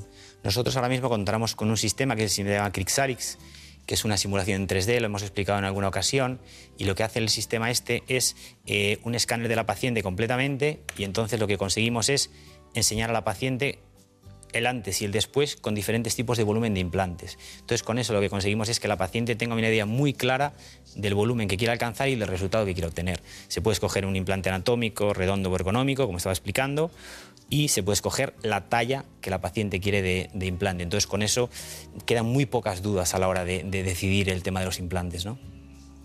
Eh, ¿cómo, claro, si todo el mundo quiere eh, hacerse una mamoplastia y llega a la consulta, ¿usted se la hace todo el mundo? ¿Hay algunas que no se la hacen? No, yo he rechazado pacientes y continúo rechazando constantemente. Es decir, hay pacientes que quieren más y más y más y grandes implantes son grandes problemas, grandes volúmenes son pacientes que las vas a tener ahí el resto de tu vida mmm, detrás de ti eh, buscando una solución. Es decir, eh, el cuerpo aguanta lo que aguanta, el músculo aguanta lo que aguanta y grandes volúmenes a la larga son grandísimos problemas. ¿no? Yo pacientes que no considero o que no tienen indicación para un procedimiento, evidentemente no las, no las opero. ¿Y hay algún componente psicológico? Sí, sin duda ninguna, cada vez más. Eh, vivimos en una sociedad estresada, eh, cada vez hay más problemas familiares, divorcios, etc. Eh, y hay pacientes, eh, tanto hombres como mujeres, pero en el caso de las mamas, cada vez hay más mujeres que lo que quieren es encontrarse bien pues, para incorporarse a una nueva vida, buscar una nueva pareja, y entonces la parte psicológica en esto es fundamental. ¿no? ¿Y ha notado usted el COVID-19? Porque me dicen algunos compañeros de otras especialidades, me dicen que parece mentira, pero la gente está ahora mucho más eh, atraída por ir a los cirujanos estéticos y reparadores para solucionar eh, otras cuestiones. Yo lo comentaba con un compañero, ¿no? que aunque parece una frivolidad, hemos pasado por una situación gravísima, complicada. Nosotros la clínica la hemos cerrado dos meses y medio y solo atendíamos urgencias, pero cuando, aparte de hacer mucha consulta por teleconferencia y a través de internet, etcétera, eh, ha habido una avalancha de consultas por encontrarse bien que yo me he quedado eh, impresionado. ¿no? Pues eh, hay el que quiere irse al gimnasio para encontrarse bien y el que quiere pues, hacerse unos arreglos, ya sea de medicina, de cirugía estética pues porque después de dos meses encerrado en tu casa te has visto muchas veces al espejo, te quieres encontrar mejor y la verdad que cada vez eh, el volumen de pacientes está aumentando de una forma impresionante. Está bien. Bueno, hemos aprendido lo básico. Eh, le presento a Marina Montiel, que luego ella nos dará las noticias de actualidad. Pero bueno, ¿qué querías saber? Doctor Murillo, ¿las prótesis existen definitivas o deben sustituirse cada X tiempo? No, como cualquier dispositivo, eh, tiene que mantener un, un control y un seguimiento. Las prótesis actuales, pues como estas, son extremadamente modernas, eh, tienen un estudio nanotecnológico detrás, pero nadie te puede afirmar que las prótesis son de por vida. ¿no? Eh, tienen un desgaste, como puede ser una prótesis de rodilla, una prótesis de cadera, eh, y lo que hay que hacer es pues, estudios ecográficos y mamográficos constantes. Pues yo lo aconsejo a los pacientes a partir del segundo año. Eh, y lo que es el recambio en un principio a los 20 años más o menos. Bueno, ha habido muchas controversias con las eh, prótesis. En este momento estamos en una etapa de equilibrio en que todo funciona bien, no hay que cambiarlas porque haya retracciones o problemas o, o siguen manteniendo problemas de algún No, tipo. la- si se refiere a las contracturas, eh, que es uno de las mayores que existía y era entre el 1 y 3% de los implantes colocados, que es cuando nuestro organismo reacciona ante un implante pues haciendo una cápsula, un envoltorio alrededor de ese implante. El problema es cuando, ese, eh, cuando esa cápsula se, se aprieta, deforma el implante y entonces hay que cambiarlo. Eh, a medida que se han ido evolucionando los implantes, pues ese índice de contractura capsular ha bajado casi al, al 2%, pero evidentemente continúa existiendo. ¿no? Existe un riesgo de complicación asociado a un cuerpo extraño como es un implante, como otro tipo de procedimiento cualquiera. Claro, lógico. Bueno, eh, es la primera vez que se utiliza en este espacio, en tantos años, la palabra blanching. A ver, Marina, ¿qué, qué sabemos de blanching? Ahora nos comenta el doctor Murillo Solís, como saben, cirujano plástico en Vigo, una nueva técnica que utiliza para hacer desaparecer arrugas finas en zonas sensibles como cara, ojos y cuello. Se trata de una auténtica revolución estética que ha concitado a muchas mujeres que no quieren que su imagen se vea deteriorada incluso en las alteraciones más pequeñas. Sí, el blanching es una técnica eh, moderna. eh, ¿Por qué? Pues porque viene de, el blanching se caracteriza porque se produce un blancamiento en la zona eh, donde se infiltra. Se utiliza ácido hialurónico eh, de una baja articulación y es una zona eh, que se trata principalmente del código de barras. ¿Y qué ventajas ofrece? Pues la zona del código de barras es una zona altamente complicada en la cual se ha intentado utilizar láser, no se ha conseguido resultados. Ácido hialurónico muy cohesivo, no se ha conseguido resultados porque producían unos labios muy voluminosos de pato y una infiltración muy grande en la zona del código de barras. Y también se utilizó eh, toxina botulínica y que provocaba era un desvío de comisura y desvío de la boca. Entonces, eso ha hecho que el blanching venga a revolucionar zonas, pero principalmente la zona del código de barras. ¿no? Es curioso, pero usted ha dicho la expresión utilizando ácido hialurónico de bajo grado de reticulación. ¿Qué quiere decir? Pues que hay diferentes tipos de ácido hialurónico en función de la zona que querramos tratar y voluminizar. Si queremos dar volumen en la región malar, pues us- usamos un ácido hialurónico mucho más reticulado, es mucho más espeso y menos elástico. Eh, este ácido hialurónico el- con el cual hacemos la técnica de blanching, lo que conseguimos es que sea muy elástico, muy finito y entonces corrige la arruga pero no da volumen. Claro, claro. María Turia, ¿qué querías tú saber? Estabas inquieta. con- Doctor, ¿el blanching serviría para rejuvenecer el escote, que muchas veces delata nuestra O el edad? o el cuello. Eh, las principales eh, indicaciones de- del blanching son principalmente la zona del código de barras, zona de patas de gallo en complemento con el botox, también la arruguita del entrecejo. Nosotros lo que utilizamos es, en- evidentemente, la zona principal de, de utilización del botox es la región frontal, ¿vale? Una vez que hemos tratado la región frontal, a veces la zona del músculo próceros y el corrugador, que son estos dos músculos que tenemos en la zona central, eh, a pesar de que el músculo deja de trabajar, todavía sigue esa impregnación en la piel de, de- de de arruguita del músculo. Entonces lo que hacemos es, esa pequeña depresión la rellenamos con la técnica blanching y lo que hace es que desaparezca por completo. Y lo que me comentabas a nivel del escote, como es una arruga estática, también se puede corregir. Lo que no corrige el blanching son las arrugas dinámicas, como por ejemplo las del músculo palatisma del cuello, las verticales. Sí que conseguimos corregir las horizontales, como en esa imagen que podemos ver ahí, que tenemos una arruga estática en el cuello, el antes, el durante, que se produce una inflamación evidente, y el después, donde se han corregido por completo las arrugas horizontales. Está Son arrugas estáticas. Bueno, tenemos otra expresión que tampoco se ha utilizado mucho en este espacio, que es mesobotox. Pues sí, ahora que hemos aprendido esta nueva técnica, ¿podría comentarnos estas imágenes de mesobotox en la que se combina la toxina botulínica tipo A con vitaminas minerales, ácido hialurónico y aminoácido? Pero también me gustaría antes que nos comentara qué es la toxina tipo A. ¿Es que hay tipo Sí, B? existe tipo B, lo que pasa es que la toxina tipo A es la que se utiliza para palizar las arrugas, ¿no? Y es la que se usa actualmente a nivel estético. Y entonces, en este tipo de tratamiento lo que conseguimos son dos efectos. Uno, eh, paralizar levemente la musculatura y aparte dar un brillo y una dilatación en la piel. Esto lo conseguimos con una pistola de mesoterapia, que lo que hace es, se consigue medir la profundidad en la cual se producen los depósitos de producto en la piel y aparte consigues provocar mucho menos dolor en la paciente. Con todo esto lo que provocamos es un efecto de tensado de la piel y hidratación. Y la verdad que es una de las novedades principales en esta clínica. Muy interesante. Está bien. Bueno, de todas maneras, eh, es poco frecuente una remodelación eh, sin, que, sin que no sea invasiva, ¿no? Eso es complicado, y sobre todo en nariz. ¿Qué, me puede decir de eso? Pues y más nosotros, ¿no? Yo como cirujano que soy muy quirúrgico, ¿no? Lo que pasa es que sí que hay algunas pacientes que cuando le planteas una rinoplastia estética, pues a veces tienen sus dudas, ¿no? Pues nos ha pasado ahora muchas pacientes en el caso ahora de- del confinamiento, ¿no? Han llegado pacientes que sí que tienen indicación para una rinoplastia estética y funcional, pero que después de haber estado dos meses encerrados no quieren someterse a una rinoplastia, a pesar de que cada vez hacemos rinoplastias menos agresivas, ya no utilizamos martillo y cincel para fracturar la nariz, utilizamos un aparato que se llama piezo, que lo que hace es fractura la nariz en tres pasadas y no hay ese edema y esa recuperación posoperatoria tan, tan grande, pero claro que hay un- una férula, ya no es una férula de yeso, es metálica. Pero, pero hay un posoperatorio, ¿no? Y en cambio con la rinomodelación, pues lo que se consigue es corregir pequeños defectos, principalmente del dorso, y rotar la punta de la nariz, ¿no? Claro. pues generalmente lo que se hacen es pequeños depósitos de ácido hialurónico en la zona anterior a donde hay el caballete o el dorso marcado, ¿no? Como en esa paciente, por ejemplo, que tiene una depresión un poquito antes de la punta nasal y en el dorso lo que se hace es se corrige con ácido hialurónico ese defecto y lo que hacemos es conseguimos simetrizar pequeñas depresiones y rotar la punta de la nariz, como se ve en esa imagen. Otra imagen en la cual la paciente tiene una gran tensión del músculo depresor del septo y lo que, corre- lo que hacemos es damos una sensación de nariz más uniforme y una punta más rotada y ya no tracciona tanto el labio superior. Ustedes cambian de propiedad, pero no cambian de estilo quirúrgico, ¿no? Ah. Ahora, ahora es Rivera Salud, ¿no? El propietario del hospital, ¿no? Sí, Rivera Salud. Esto, lo que es las grandes corporaciones, se van vendiendo entre ellas los centros y los hospitales, pero bueno, en nuestro caso nosotros continuamos igual, eh, somos autónomos y no tenemos ningún problema a nivel. Es el antiguo Povisa, ¿no? Exactamente.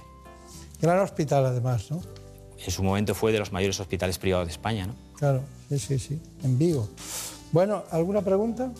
Sí, doctor, acerca del mesobotox. ¿Podría mejorar el aspecto de una cicatriz, de una cirugía reparadora o incluso queloide? Ya existen trabajos publicados que en sí la toxina botulínica, al provocar una contracción y una relajación de la musculatura, eh, mejora lo que son tanto las cicatrices hipertróficas como los queloides, como las cicatrices eh, endurecidas por cualquier proceso quirúrgico. Entonces nosotros ya lo estamos utilizando, existen un- ya gran cantidad de, de trabajos publicados y sobre todo en, ya te digo, en secuelas de cicatrices por accidentes de tráfico han mejorado muchísimo porque al provocar una relajación muscular esa cicatriz se aplana y, y pierde, y pierde el efecto de la tensión y el dolor.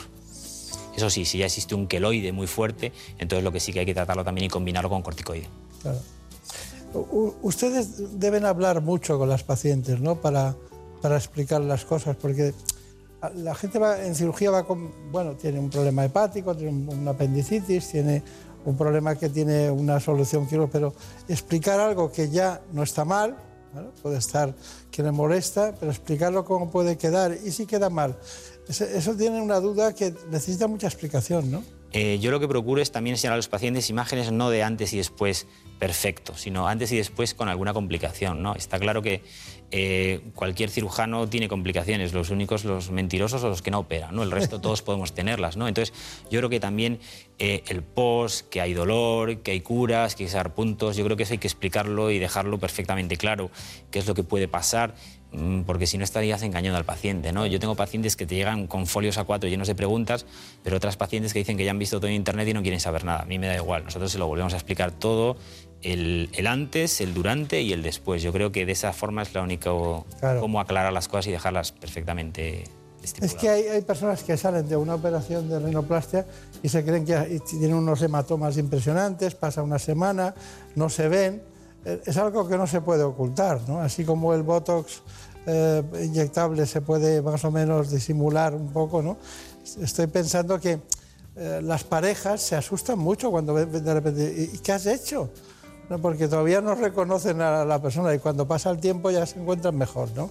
No, está claro. Nosotros, por ejemplo, ayer tuvimos varias cirugías, entre ellas era un hombre, es 70 años, al cual le hicimos una blefaroplastia y un lifting de cuello, y a su mujer solo le contó que se iba a hacer los párpados. Y claro, cuando después de cuatro horas de cirugía, la señora llamando a quirófano preguntándonos qué pasaba con su marido, pues hombre, pues es que Claro. es un procedimiento eh, que estamos realizando ahora, que es con un aparato que se llama LipoSaver. Eh, lo, que, lo que conseguimos hacer con esto es, una, es lo que hacemos es licu- licuamos la grasa antes de retirarla, ¿no? Entonces conseguimos dos cosas, que la grasa salga más fácilmente y aparte que provoque retracción en la piel. Está bien, está bien. Qué Es- curioso, ¿no? Porque, claro, la grasa antes eh, requería intervención abierta, quirúrgica, y ahora con una no invasiva, cerrada, la licúan, es, es lógico, no tiene una... Es de sentido común, ¿no? Pero ¿cómo no lo habíamos pensado antes, no? Actualmente lo que estamos utilizando es para tratar la liposucción tecnología. ¿no? La tecnología ha venido a ayudar eh, tanto al paciente como al cirujano. ¿no? Con la tecnología hemos conseguido dos varias cosas, pero principalmente que el paciente se recupere antes, que tenga menos dolor y yo me canse menos. Claro. claro. ¿Por qué? Porque usamos tanto la, la- la radiofrecuencia como el ultrasonido y luego lo que usamos es aparatología que hace que es que antiguamente se usaba una cánula de liposucción en la cual tú pasabas la cánula y ibas buscando los nidos de grasa y ahora con la tecnología lo que conseguimos es licuar la grasa, que se deshaga y cuando pasamos el motor, que es mucho menos traumático y mucho menos agresivo, pues esa grasa venga mucho más fácilmente y con unos resultados mucho más satisfactorios. ¿no? Claro. Bueno, tenemos un informe de, de rejuvenecimiento facial, eh, ¿no? ¿Es así? En definitiva, a medida que envejecemos, los efectos de la gravedad, la exposición al sol y el estrés de la vida diaria se notan en nuestras caras. Por eso no conviene olvidar este informe final. El paso por el quirófano con fines estéticos tiene como finalidad, entre otras cuestiones, eliminar los principales signos de envejecimiento. Estos hacen aparición cada vez más temprano debido al ritmo de vida actual, el estrés y hábitos nocivos como el tabaco o la exposición excesiva al sol. España es uno de los países europeos donde más cirugía facial se realiza y además se sitúa entre los primeros puestos en el ranking de calidad de toda Europa. Entre las operaciones que luchan contra el paso del tiempo están el lifting, una técnica que permite tensar los músculos, eliminar el exceso de grasa y redistribuir la piel de la cara y el cuello, y que se ha consolidado como la más adecuada para combatir el envejecimiento facial. Además, es una cirugía que tiende a realizarse a edades cada vez más tempranas y que ha evolucionado para conseguir minimizar las cicatrices y lograr un aspecto más natural. Otra de las operaciones antiedad es la blefaroplastia, en la que se corrigen los párpados caídos y las bolsas que aparecen bajo los ojos. En la actualidad, cerca de un 15% de las personas que se someten a cirugía facial son hombres. En los últimos años, estas intervenciones han crecido a pesar de la crisis económica. Bueno, eh, hay algo que hay que preguntar. Sí. Y tras una liposucción, doctor, ¿qué estilo de vida debe llevar un paciente? Porque muchas veces ganan peso rápidamente. Está claro que la liposucción retira grasa localizada donde el paciente no consigue con ejercicio, deporte y dieta, pero si con el paso del tiempo el paciente no se cuida y vuelve a una vida estática, no hace deporte, pues vuelve a ganar esa grasa localizada donde tiene tendencia otra vez y volvemos a estado cero sin duda ninguna. Claro. Doctor Diego, Diego bueno, eh, me gustaría que me dijera su conclusión, porque claro, son tantas cosas las que hemos tratado, pero todo es tan innovador, ¿no? Cada vez vamos avanzando más en tecnología adaptada a la necesidad de la cirugía plástica, pero ¿cuál es su conclusión? Pues que yo creo que los médicos debemos acompañar la tecnología, no ser esclavos de ella, pero sí que la tecnología ayuda a, a tener los mejores resultados mm, y nuestros pacientes estarán más satisfechos sin duda ninguna. O sea, que no hay que ir a Brasil a operarse, podemos ir a Vigo. Y a Brasil, ni a Colombia, a Vigo perfectamente, que está más cerca y menos coronavirus. Está bien. Bueno, pues ha sido un placer, gracias por venir desde Ah, allí gracias a vosotros. y sobre todo porque nos permite conocer las innovaciones. Bueno, Marina Montiel, Marina Turián, muchas gracias. Doctor, ya sabe que esto es su casa. ¿eh? Un placer, muchas gracias. Que le vaya muy bien, mucha suerte. En buenas manos. Somos Murprotec. Escúchanos bien. Solo tenemos 20 segundos para decirte que tienes un 20% de descuento desde el 20 de diciembre de 2020 hasta el 9 de enero en todos nuestros tratamientos antihumedades. O también puedes pagar en 48 meses sin intereses, que no son 20, pero está muy bien. Llámanos al 930 1130 o accede a murprotec.es. Oferta válida en primera visita diagnóstico. Noticias fin de semana. Juan Diego Guerrero te cuenta la actualidad de una forma ecuánime, clara y directa. Y ahora les hablamos de una operación muy importante. Es una operación que toma nombre de una diosa romana y que acaba de comenzar. Es fundamental porque los agentes del Cuerpo Nacional de Policía que se suman a ella combaten posibles amenazas en nuestras fronteras. Alfonso, hablemos de libros. Los que están hoy en la cuesta de Moyano, en la capital de España, firmando ejemplares para fomentar la vuelta, si es que alguna vez nos hemos marchado, en la lectura de los libros. Cada día hay que leer más. Nos, lo- nos aproximamos a Bruselas, donde sigue celebrándose un Consejo Europeo Extraordinario presencial que va para largo. Para estar siempre bien informado, Noticias Fin de Semana. Con Juan Diego Guerrero. Sábados y domingos a las 7 de la mañana y a las 2 de la tarde. Y siempre que quieras, en la app y en la web de Onda Cero. Te mereces esta radio. Onda Cero. Tu radio. En el mundo del fútbol, Cancerbero designa al jugador que guarda lo más preciado del campo, la portería. ¿Sabes por qué? El término proviene de la mitología griega. Cerbero era el perro de Hades, una criatura de tres cabezas con una serpiente en vez de cola que guardaba las puertas del infierno con una doble misión, no permitir a los vivos entrar ni a los muertos salir. Cancerbero, el perro cerbero, el guardián de las puertas del infierno, un nombre que designa a grandes deportistas que cada fin de semana protegen su portería dejándonos grandes paradas. Vive todos los partidos en Radio Estadio, los sábados a las 3 y media de la tarde y los domingos a las 3, con Antonio Esteba y Javier Ruiz Taboada. Más de uno lo tiene todo. Información imparcial, debates plurales, entrevistas que marcan la actualidad. También tiene entretenimiento y cercanía. Los humoristas más valorados. Pero además tiene algo que el resto no tiene. Tiene ingenio y creatividad, sorpresa e innovación. Tiene a Carlos Alsina. Miren, hoy lo vamos a hacer todo al revés. El objetivo que tenemos es no poner un pie en el estudio de radio contándoles lo que sucede y lo que suena aquí fuera. Estamos en Onda Cero transmitiendo el entierro de Benito Pérez Galdós. Estamos eh, emitiendo desde la Plaza de la Nos Villa. hemos venido hoy aquí a hacer una inmersión, enterarnos de cómo es un día cualquiera en la vida de quienes trabajan la tierra, de quienes Todo en un solo programa. Más de uno. Con Carlos Alsina. De lunes a viernes a las 6 de la mañana y siempre que quieras en la app y en la web de Onda Cero. Te mereces esta radio. Onda Cero. Tu radio. La agricultura, la ganadería, la pesca, el mundo rural, el campo y la naturaleza tienen un programa de referencia los fines de semana. Onda Agraria, con toda la actualidad de estos sectores fundamentales en la sociedad. Para estar al día de los mercados, de los precios de nuestra cesta de la compra, para aprender y descubrir muchas curiosidades del mundo rural de una forma muy amena y entretenida, con entrevistas a los mejores profesionales de estos sectores básicos en la economía. Onda Agraria, con Pablo Rodríguez Pinilla y Soledad de Juan. Sábados y domingos a las 6 de la mañana y siempre que quieras en la app y en la web de Onda Cero. Te mereces esta radio. Onda Cero, tu radio. Los fines de semana te esperamos a ti y a tu mascota para solucionar tus dudas, darte consejos, contarte noticias y curiosidades y sobre todo para divertirnos. Como el perro y el gato, intentando pasar un buen rato a pesar de la situación global del mundo.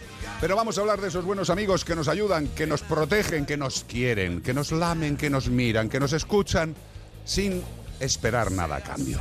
Evidentemente hay que cuidarles con la mayor energía, con el mayor amor y el mayor conocimiento. Como el perro y el gato, con Carlos Rodríguez.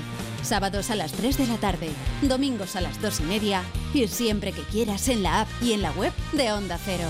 Patrocinado por Menforsan, los especialistas en cuidados, higiene y cosmética natural para las mascotas. Te mereces esta radio. Onda Cero, tu radio. Onda Cero es tu radio.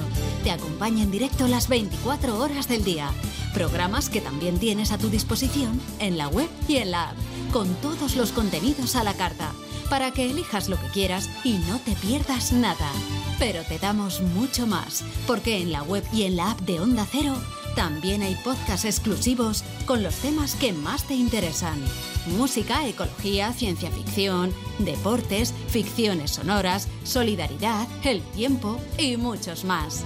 Entra en la web o en la app de Onda Cero y disfruta del contenido a la carta de todos los programas y de los podcasts más exclusivos. Te mereces esta radio. Onda Cero, tu radio.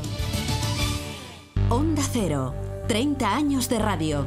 30 años siendo testigos de la historia. Hemos crecido juntos. Llevamos en Onda Cero contando historias tres décadas, colocándonos en las vidas de los oyentes día a día, minuto a minuto, ofreciendo esta voz de forma más cercana para hacer de esta casa la radio la de todos. Contándote cada día lo que sucede, haciendo programas especiales desde el corazón de la noticia en cualquier parte del mundo y viviendo también experiencias únicas con programas creativos, innovadores y participativos, combinando lo cotidiano y lo excepcional para sorprenderte cada día. 30 años de radio, oiga, y aún nos siguen pasando cosas cada día que jamás pensamos que nos llegaran a pasar. Casi 11.000 días de información y entretenimiento, pero sobre todo de compañía. Ya se les va a hacer corto, ya lo verán, porque hay radio y hay Onda Cero que permanece siempre abierta para ustedes. Gracias por nuestros primeros 30 años juntos. Y ahora empieza lo mejor. Te mereces esta radio. Onda Cero, tu radio.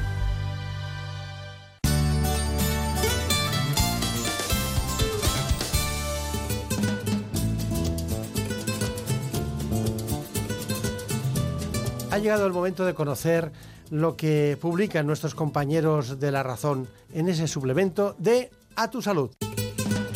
Saludos desde La Razón. Esta semana en el suplemento a tu salud desgranamos cuál es el perfil del nuevo paciente COVID-19 que aparece en estos últimos días cuando la tercera ola del coronavirus ya es una realidad en nuestro país. Según los especialistas, lo que está por llegar en las próximas semanas es un tsunami que eleva la mortalidad en los pacientes más jóvenes. De hecho, la media de edad de los afectados ya ha bajado hasta los 55 años. Además, contamos cuál es la situación en el resto de Europa, donde el confinamiento más estricto empieza a convertirse ya en la mejor alternativa para frenar esta nueva ola de coronavirus. También explicamos cuáles son las características de los pacientes con COVID-19 persistente, ya que se acaba de aprobar la primera guía clínica de tratamiento para estos afectados en nuestro país. Y en la sección de alimentación contamos que hacer una dieta depurativa para compensar los excesos navideños no es una buena idea, ya que los expertos advierten de que un plan detox puede poner en peligro el sistema inmunológico y aumentar el riesgo de contagios frente a la COVID-19. Además, nos hacemos eco de la denuncia de los farmacéuticos de Madrid, quienes se preguntan por qué los test de diagnóstico rápido del SARS-CoV-2 están disponibles en Internet y no en todos los establecimientos sanitarios como por ejemplo las farmacias. Y en nuestra contra entrevistamos a Raquel López, creadora de MamiFit y autora del libro Cuidarse para cuidar, quien confiesa que sería un sueño que en nuestro país hubiese unidades de posparto para arropar a la mujer en esta etapa tan compleja tanto a nivel físico como emocional. Pero como siempre, estos son solo algunos de los contenidos. Encontrarán más información en las páginas del suplemento a tu salud y durante toda la semana en nuestra web www.larazón.es barra salud. Sin más, que pasen una feliz semana y cuídense. En buenas manos. El programa de salud de Onda Cero.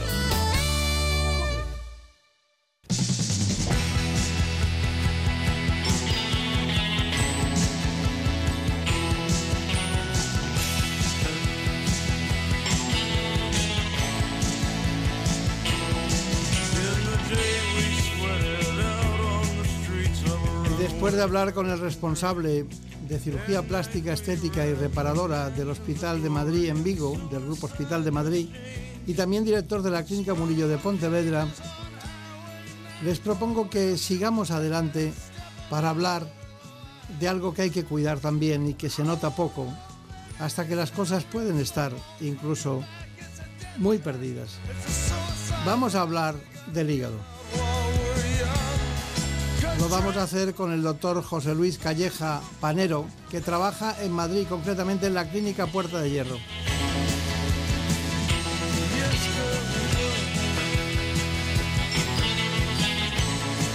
Él es jefe del Servicio de Gastroenterología y Hepatología del Hospital Universitario Puerta de Hierro Majadahonda en Madrid.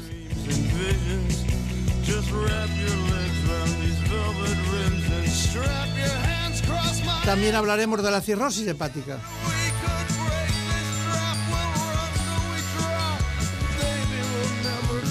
Para adentrarnos en este asunto lo hacemos mediante nuestro clásico informe.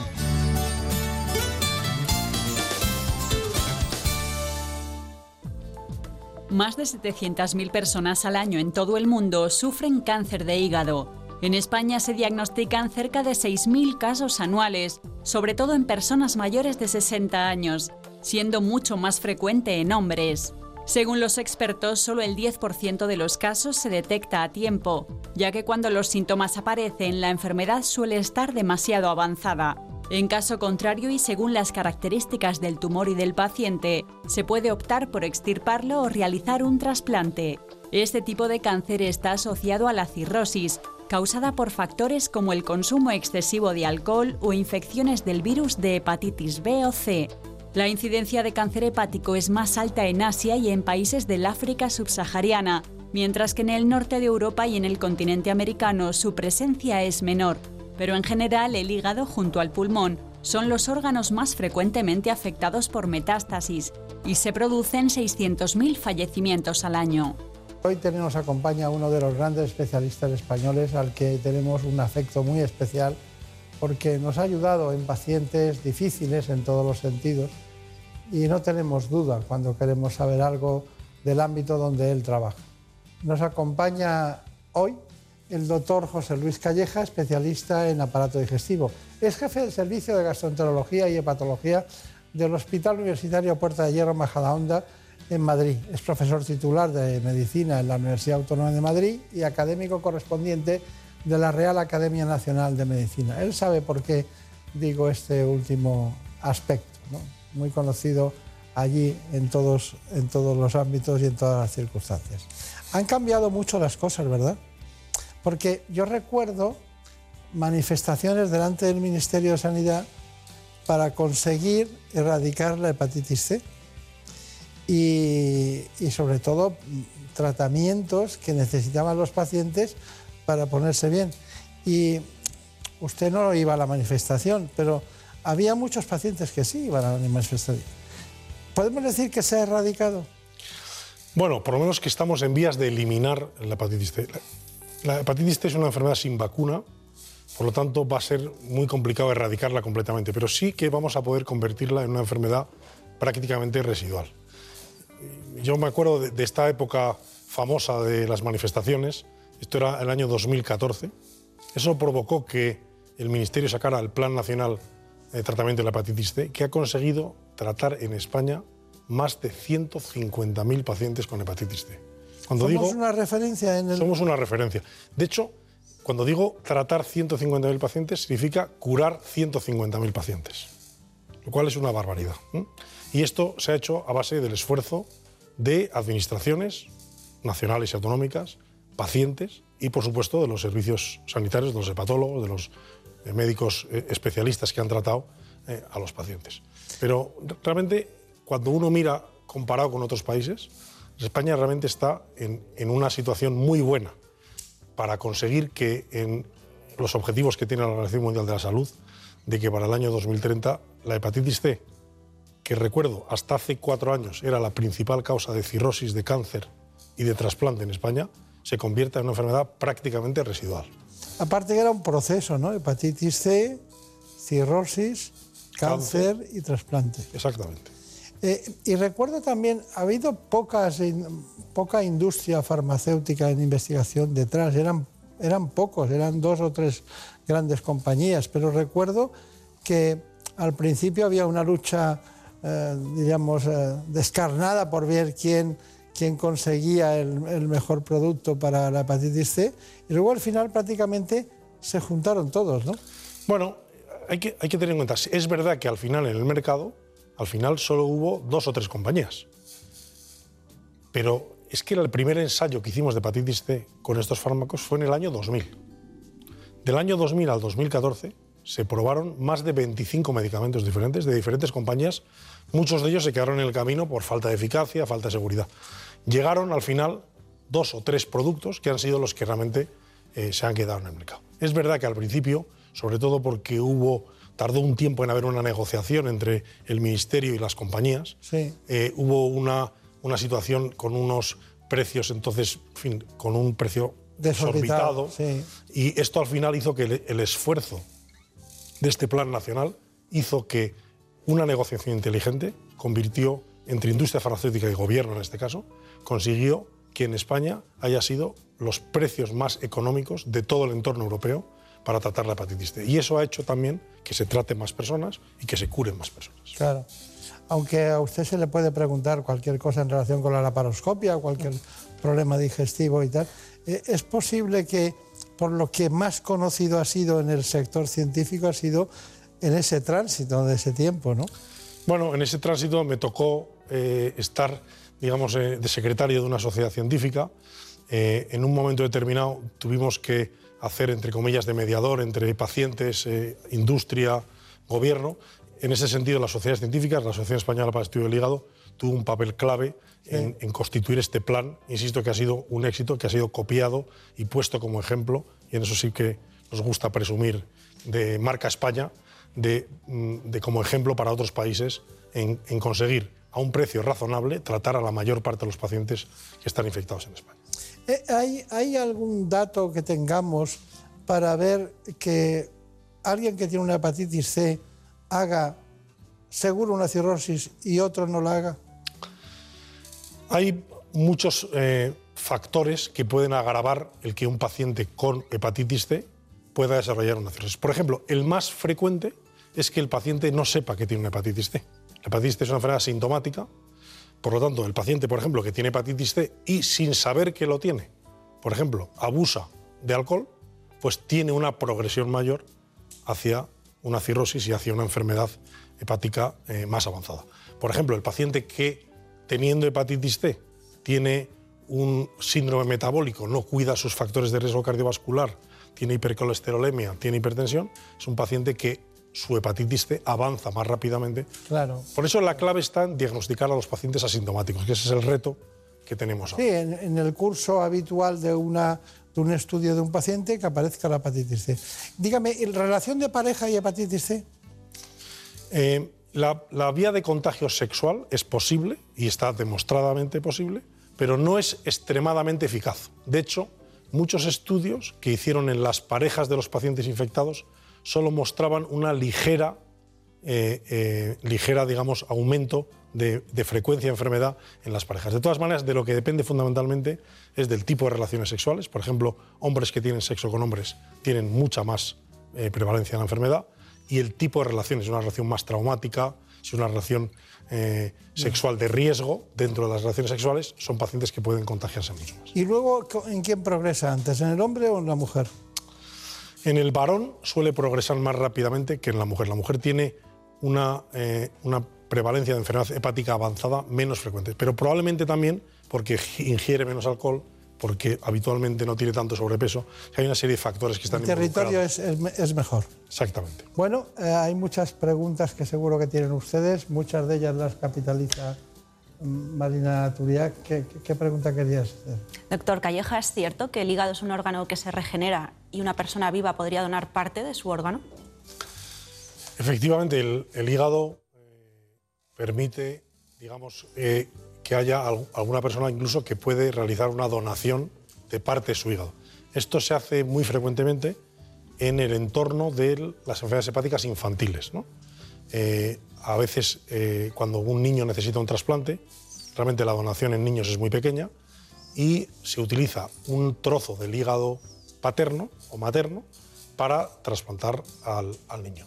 Y ese hígado de esa persona que se lo resecamos, en un plazo aproximadamente de 3 a 4 meses, el hígado prácticamente se ha vuelto a, a regenerar, no dejando ninguna secuela. Obviamente hay que resecar solo el hígado necesario, porque lógicamente ese paciente está durante tres meses con un porcentaje de su hígado eh, menor. Pero habitualmente para los niños es perfectamente posible y es una de las maneras que tenemos de poder ofertar a los niños que tienen una enfermedad hepática terminal una posibilidad como es el trasplante, en este caso infantil. Hace poco vi, vi una película en televisión sobre este tema, me llamó mucho la atención, pero es cierto lo que, lo que pregunta eh, Marina Turiac. Bueno, vamos a ver, tenemos un hígado con hepatitis C, ha pasado un tiempo, no cura. ¿Qué, qué relación hay con el hígado graso y en qué consiste el hígado graso? Bueno, el hígado graso es básicamente la infiltración por parte de células grasas del hígado normal. Por tanto, la sustitución del parénquima noble, del parénquima que se eh, utiliza pues, para detoxificar, para producir proteínas, parénquima que tiene unas funciones esenciales en el cuerpo, se infiltra de grasa. Y habitualmente está asociado básicamente a la toma de alcohol o a la presencia de factores metabólicos asociados como son el sobrepeso, la obesidad, la diabetes, la, eh, el síndrome metabólico. La Lo típico. entonces, en la mayor parte de los pacientes ese hígado graso no deja de ser una condición bastante leve, que puede alterar una ecografía, puede alterar unos análisis, pero un pequeño porcentaje de estos pacientes puede evolucionar hacia que esa grasa de repente se inflame y pueda llegar a producir una cirrosis. Estados Unidos, que es un país probablemente con una epidemia de obesidad y de diabetes, por tanto, probablemente más avanzado que España, pero vamos detrás, o sea, esto siempre hay que tenerlo en cuenta. Ahora mismo, la principal causa de trasplante de hígado en Estados Unidos es la enfermedad hepática terminal en pacientes que han tenido una enfermedad por depósito de grasa. Estamos hablando de trasplantes hepáticos en España que se producen mil al año aproximadamente, ¿no? Pero claro, eh, el paso, no de hígado graso eh, a cáncer de hígado, pero el proceso de hepatitis C hacia hepatoma y luego cáncer de hígado necesario, o sea, imprescindible para trasplante. Hay algunos que no van a ir nunca a trasplante y otros que sí. ¿Qué, qué razón es la objetiva? O sea, básicamente cualquier enfermedad hepática, sea una hepatitis C, sea un hígado graso, puede evolucionar hacia una cirrosis. Y esa cirrosis, en el contexto de esa cirrosis, se puede desarrollar un cáncer de hígado. Las razones por las cuales trasplantamos a los pacientes son dos, habitualmente. O enfermedad hepática terminal, cirrosis, sin cáncer, o pacientes que ya han desarrollado un cáncer, aunque este tiene que ser un cáncer con unas determinadas características. Un cáncer habitualmente de pequeño tamaño, localizado por supuesto solo en el hígado, y que no supera un determinado tamaño. Porque si no, el trasplante no tiene ningún- ninguna utilidad. Solo un 15% de los pacientes con cáncer de hígado son candidatos a trasplante. Desgraciadamente, y por eso es importante mandar el mensaje de que es muy importante el hacer un diagnóstico precoz, el hacer un, una- un cribado de los pacientes con cirrosis frecuente. Cuando detectamos ese tumor en fases más iniciales, el tratamiento es prácticamente curativo a un 80 o un 90%. Claro. Paciente Pero que ya el diagnosticamos 15%. tardíamente, realmente, como os he dicho antes, la, la tasa de letalidad es brutal. Sí, sí. Bueno, eh, la ecografía es la primera prueba diagnóstica de cirrosis. Sin duda. Se trata de un paciente de 62 años que tiene una cirrosis hepática y la prueba diagnóstica que vamos a hacer, que es una prueba no invasiva, es la ecografía abdominal que nos permite descartar si hay líquido libre, si hay lesiones ocupantes de espacio, que son tumores en el hígado, o bien si hay otra patología en la vesícula biliar o en el páncreas que no hayamos visto previamente. Otra de las cosas que podemos hacer con la ecografía es utilizar el Doppler color, que nos sirve para ver el flujo en el interior de las venas, en este caso, existe un buen flujo. Las venas son permeables. Que los pacientes con cirrosis hepática pueden estar un poquito adelgazadas, como es el caso, pero que en todo caso están permeables. Tienen buen flujo. Además, el hígado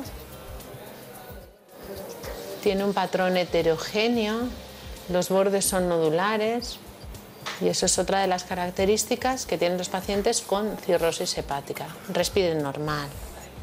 Este paciente además parece que tiene una lesión ocupante de espacio que mide más de un centímetro de diámetro máximo y que posiblemente tendremos que estudiar con otra, otra técnica como la resonancia magnética. Aquí además parece que hay otra que tendremos que mirar mejor, un poquito más pequeña, de 6 milímetros, que también deberemos estudiar mejor con resonancia magnética. Bueno, hay que hacer pruebas complementarias para confirmar eh, el diagnóstico de las lesiones ocupantes de, espacio. Eh, Una de ellas parece una lesión benigna, parece un angioma, pero otra no estoy muy segura y dado que es un paciente con cirrosis hepática y estos pacientes tienen riesgo de desarrollar un hepatocarcinoma, pues hay que confirmarlo con una prueba diagnóstica más precisa como es la resonancia magnética o en caso de no ser posible un TAC de abdomen. Bueno, pues la doctora Elba Job eh, haciendo las demostraciones pertinentes sobre ecografía en cirrosis. Bueno, eh, hemos llegado prácticamente al final del programa. ¿Cuáles son sus conclusiones? Bueno, yo creo que hemos podido hablar en este programa de eliminación de hepatitis C. Estamos en el camino. Ahora esta pandemia, desgraciadamente, ha detenido todos los esfuerzos que estábamos haciendo y es el momento de retomarlo para continuar en la buena senda. Tenemos que diagnosticar todavía muchos pacientes que no conocen que tienen la infección, darles acceso al tratamiento. En cuanto al cáncer de hígado, tenemos que poner mucha más atención en diagnosticar precozmente los tumores de hígado.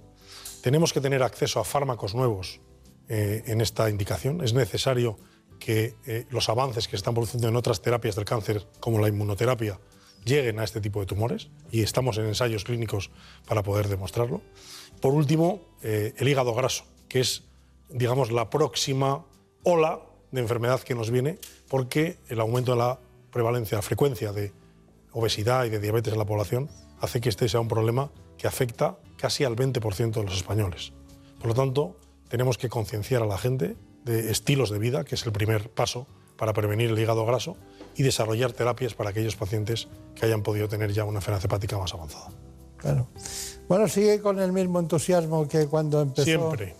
Cuando empezó con este asunto, pero de todas maneras, le he visto que estaba con una conferencia antes de empezar eh, un team, ¿no? De, que- hablando de que de, de- de- Eliminación de hepatitis C. Estamos ahora volviendo a retomar todos estos esfuerzos en conseguir que todo el esfuerzo que se ha hecho hasta ahora se siga haciendo para detectar estos pacientes ocultos.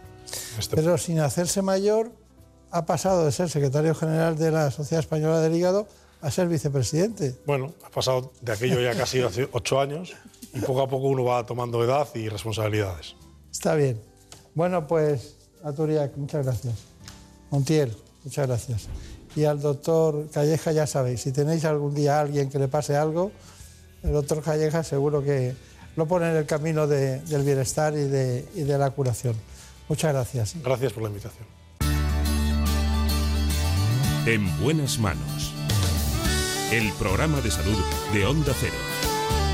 Dirige y presenta el doctor Bartolomé Beltrán. Por un beso tuyo,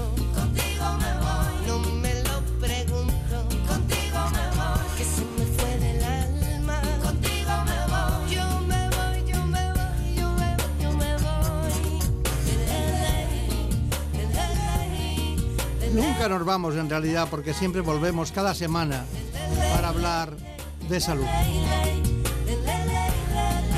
Damos las gracias a la gran incorporación de oyentes y amigos en este espacio, según indica el último estudio general de medios. Toda obra también de los compañeros en el contenido de ¿Qué me pasa, doctor? que se emite en la sexta todos los domingos en un ratito,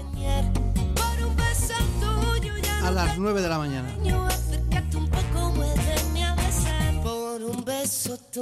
En la producción estuvo David Fernández Marcos. Él lleva a cabo lo que se ha dado en llamar la realización del espacio.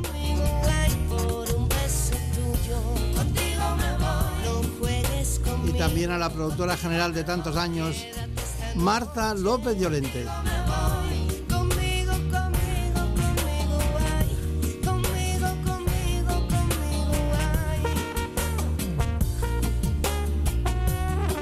Muchas gracias a todos, volveremos, seguiremos hablando de salud. Por un beso tuyo, contigo me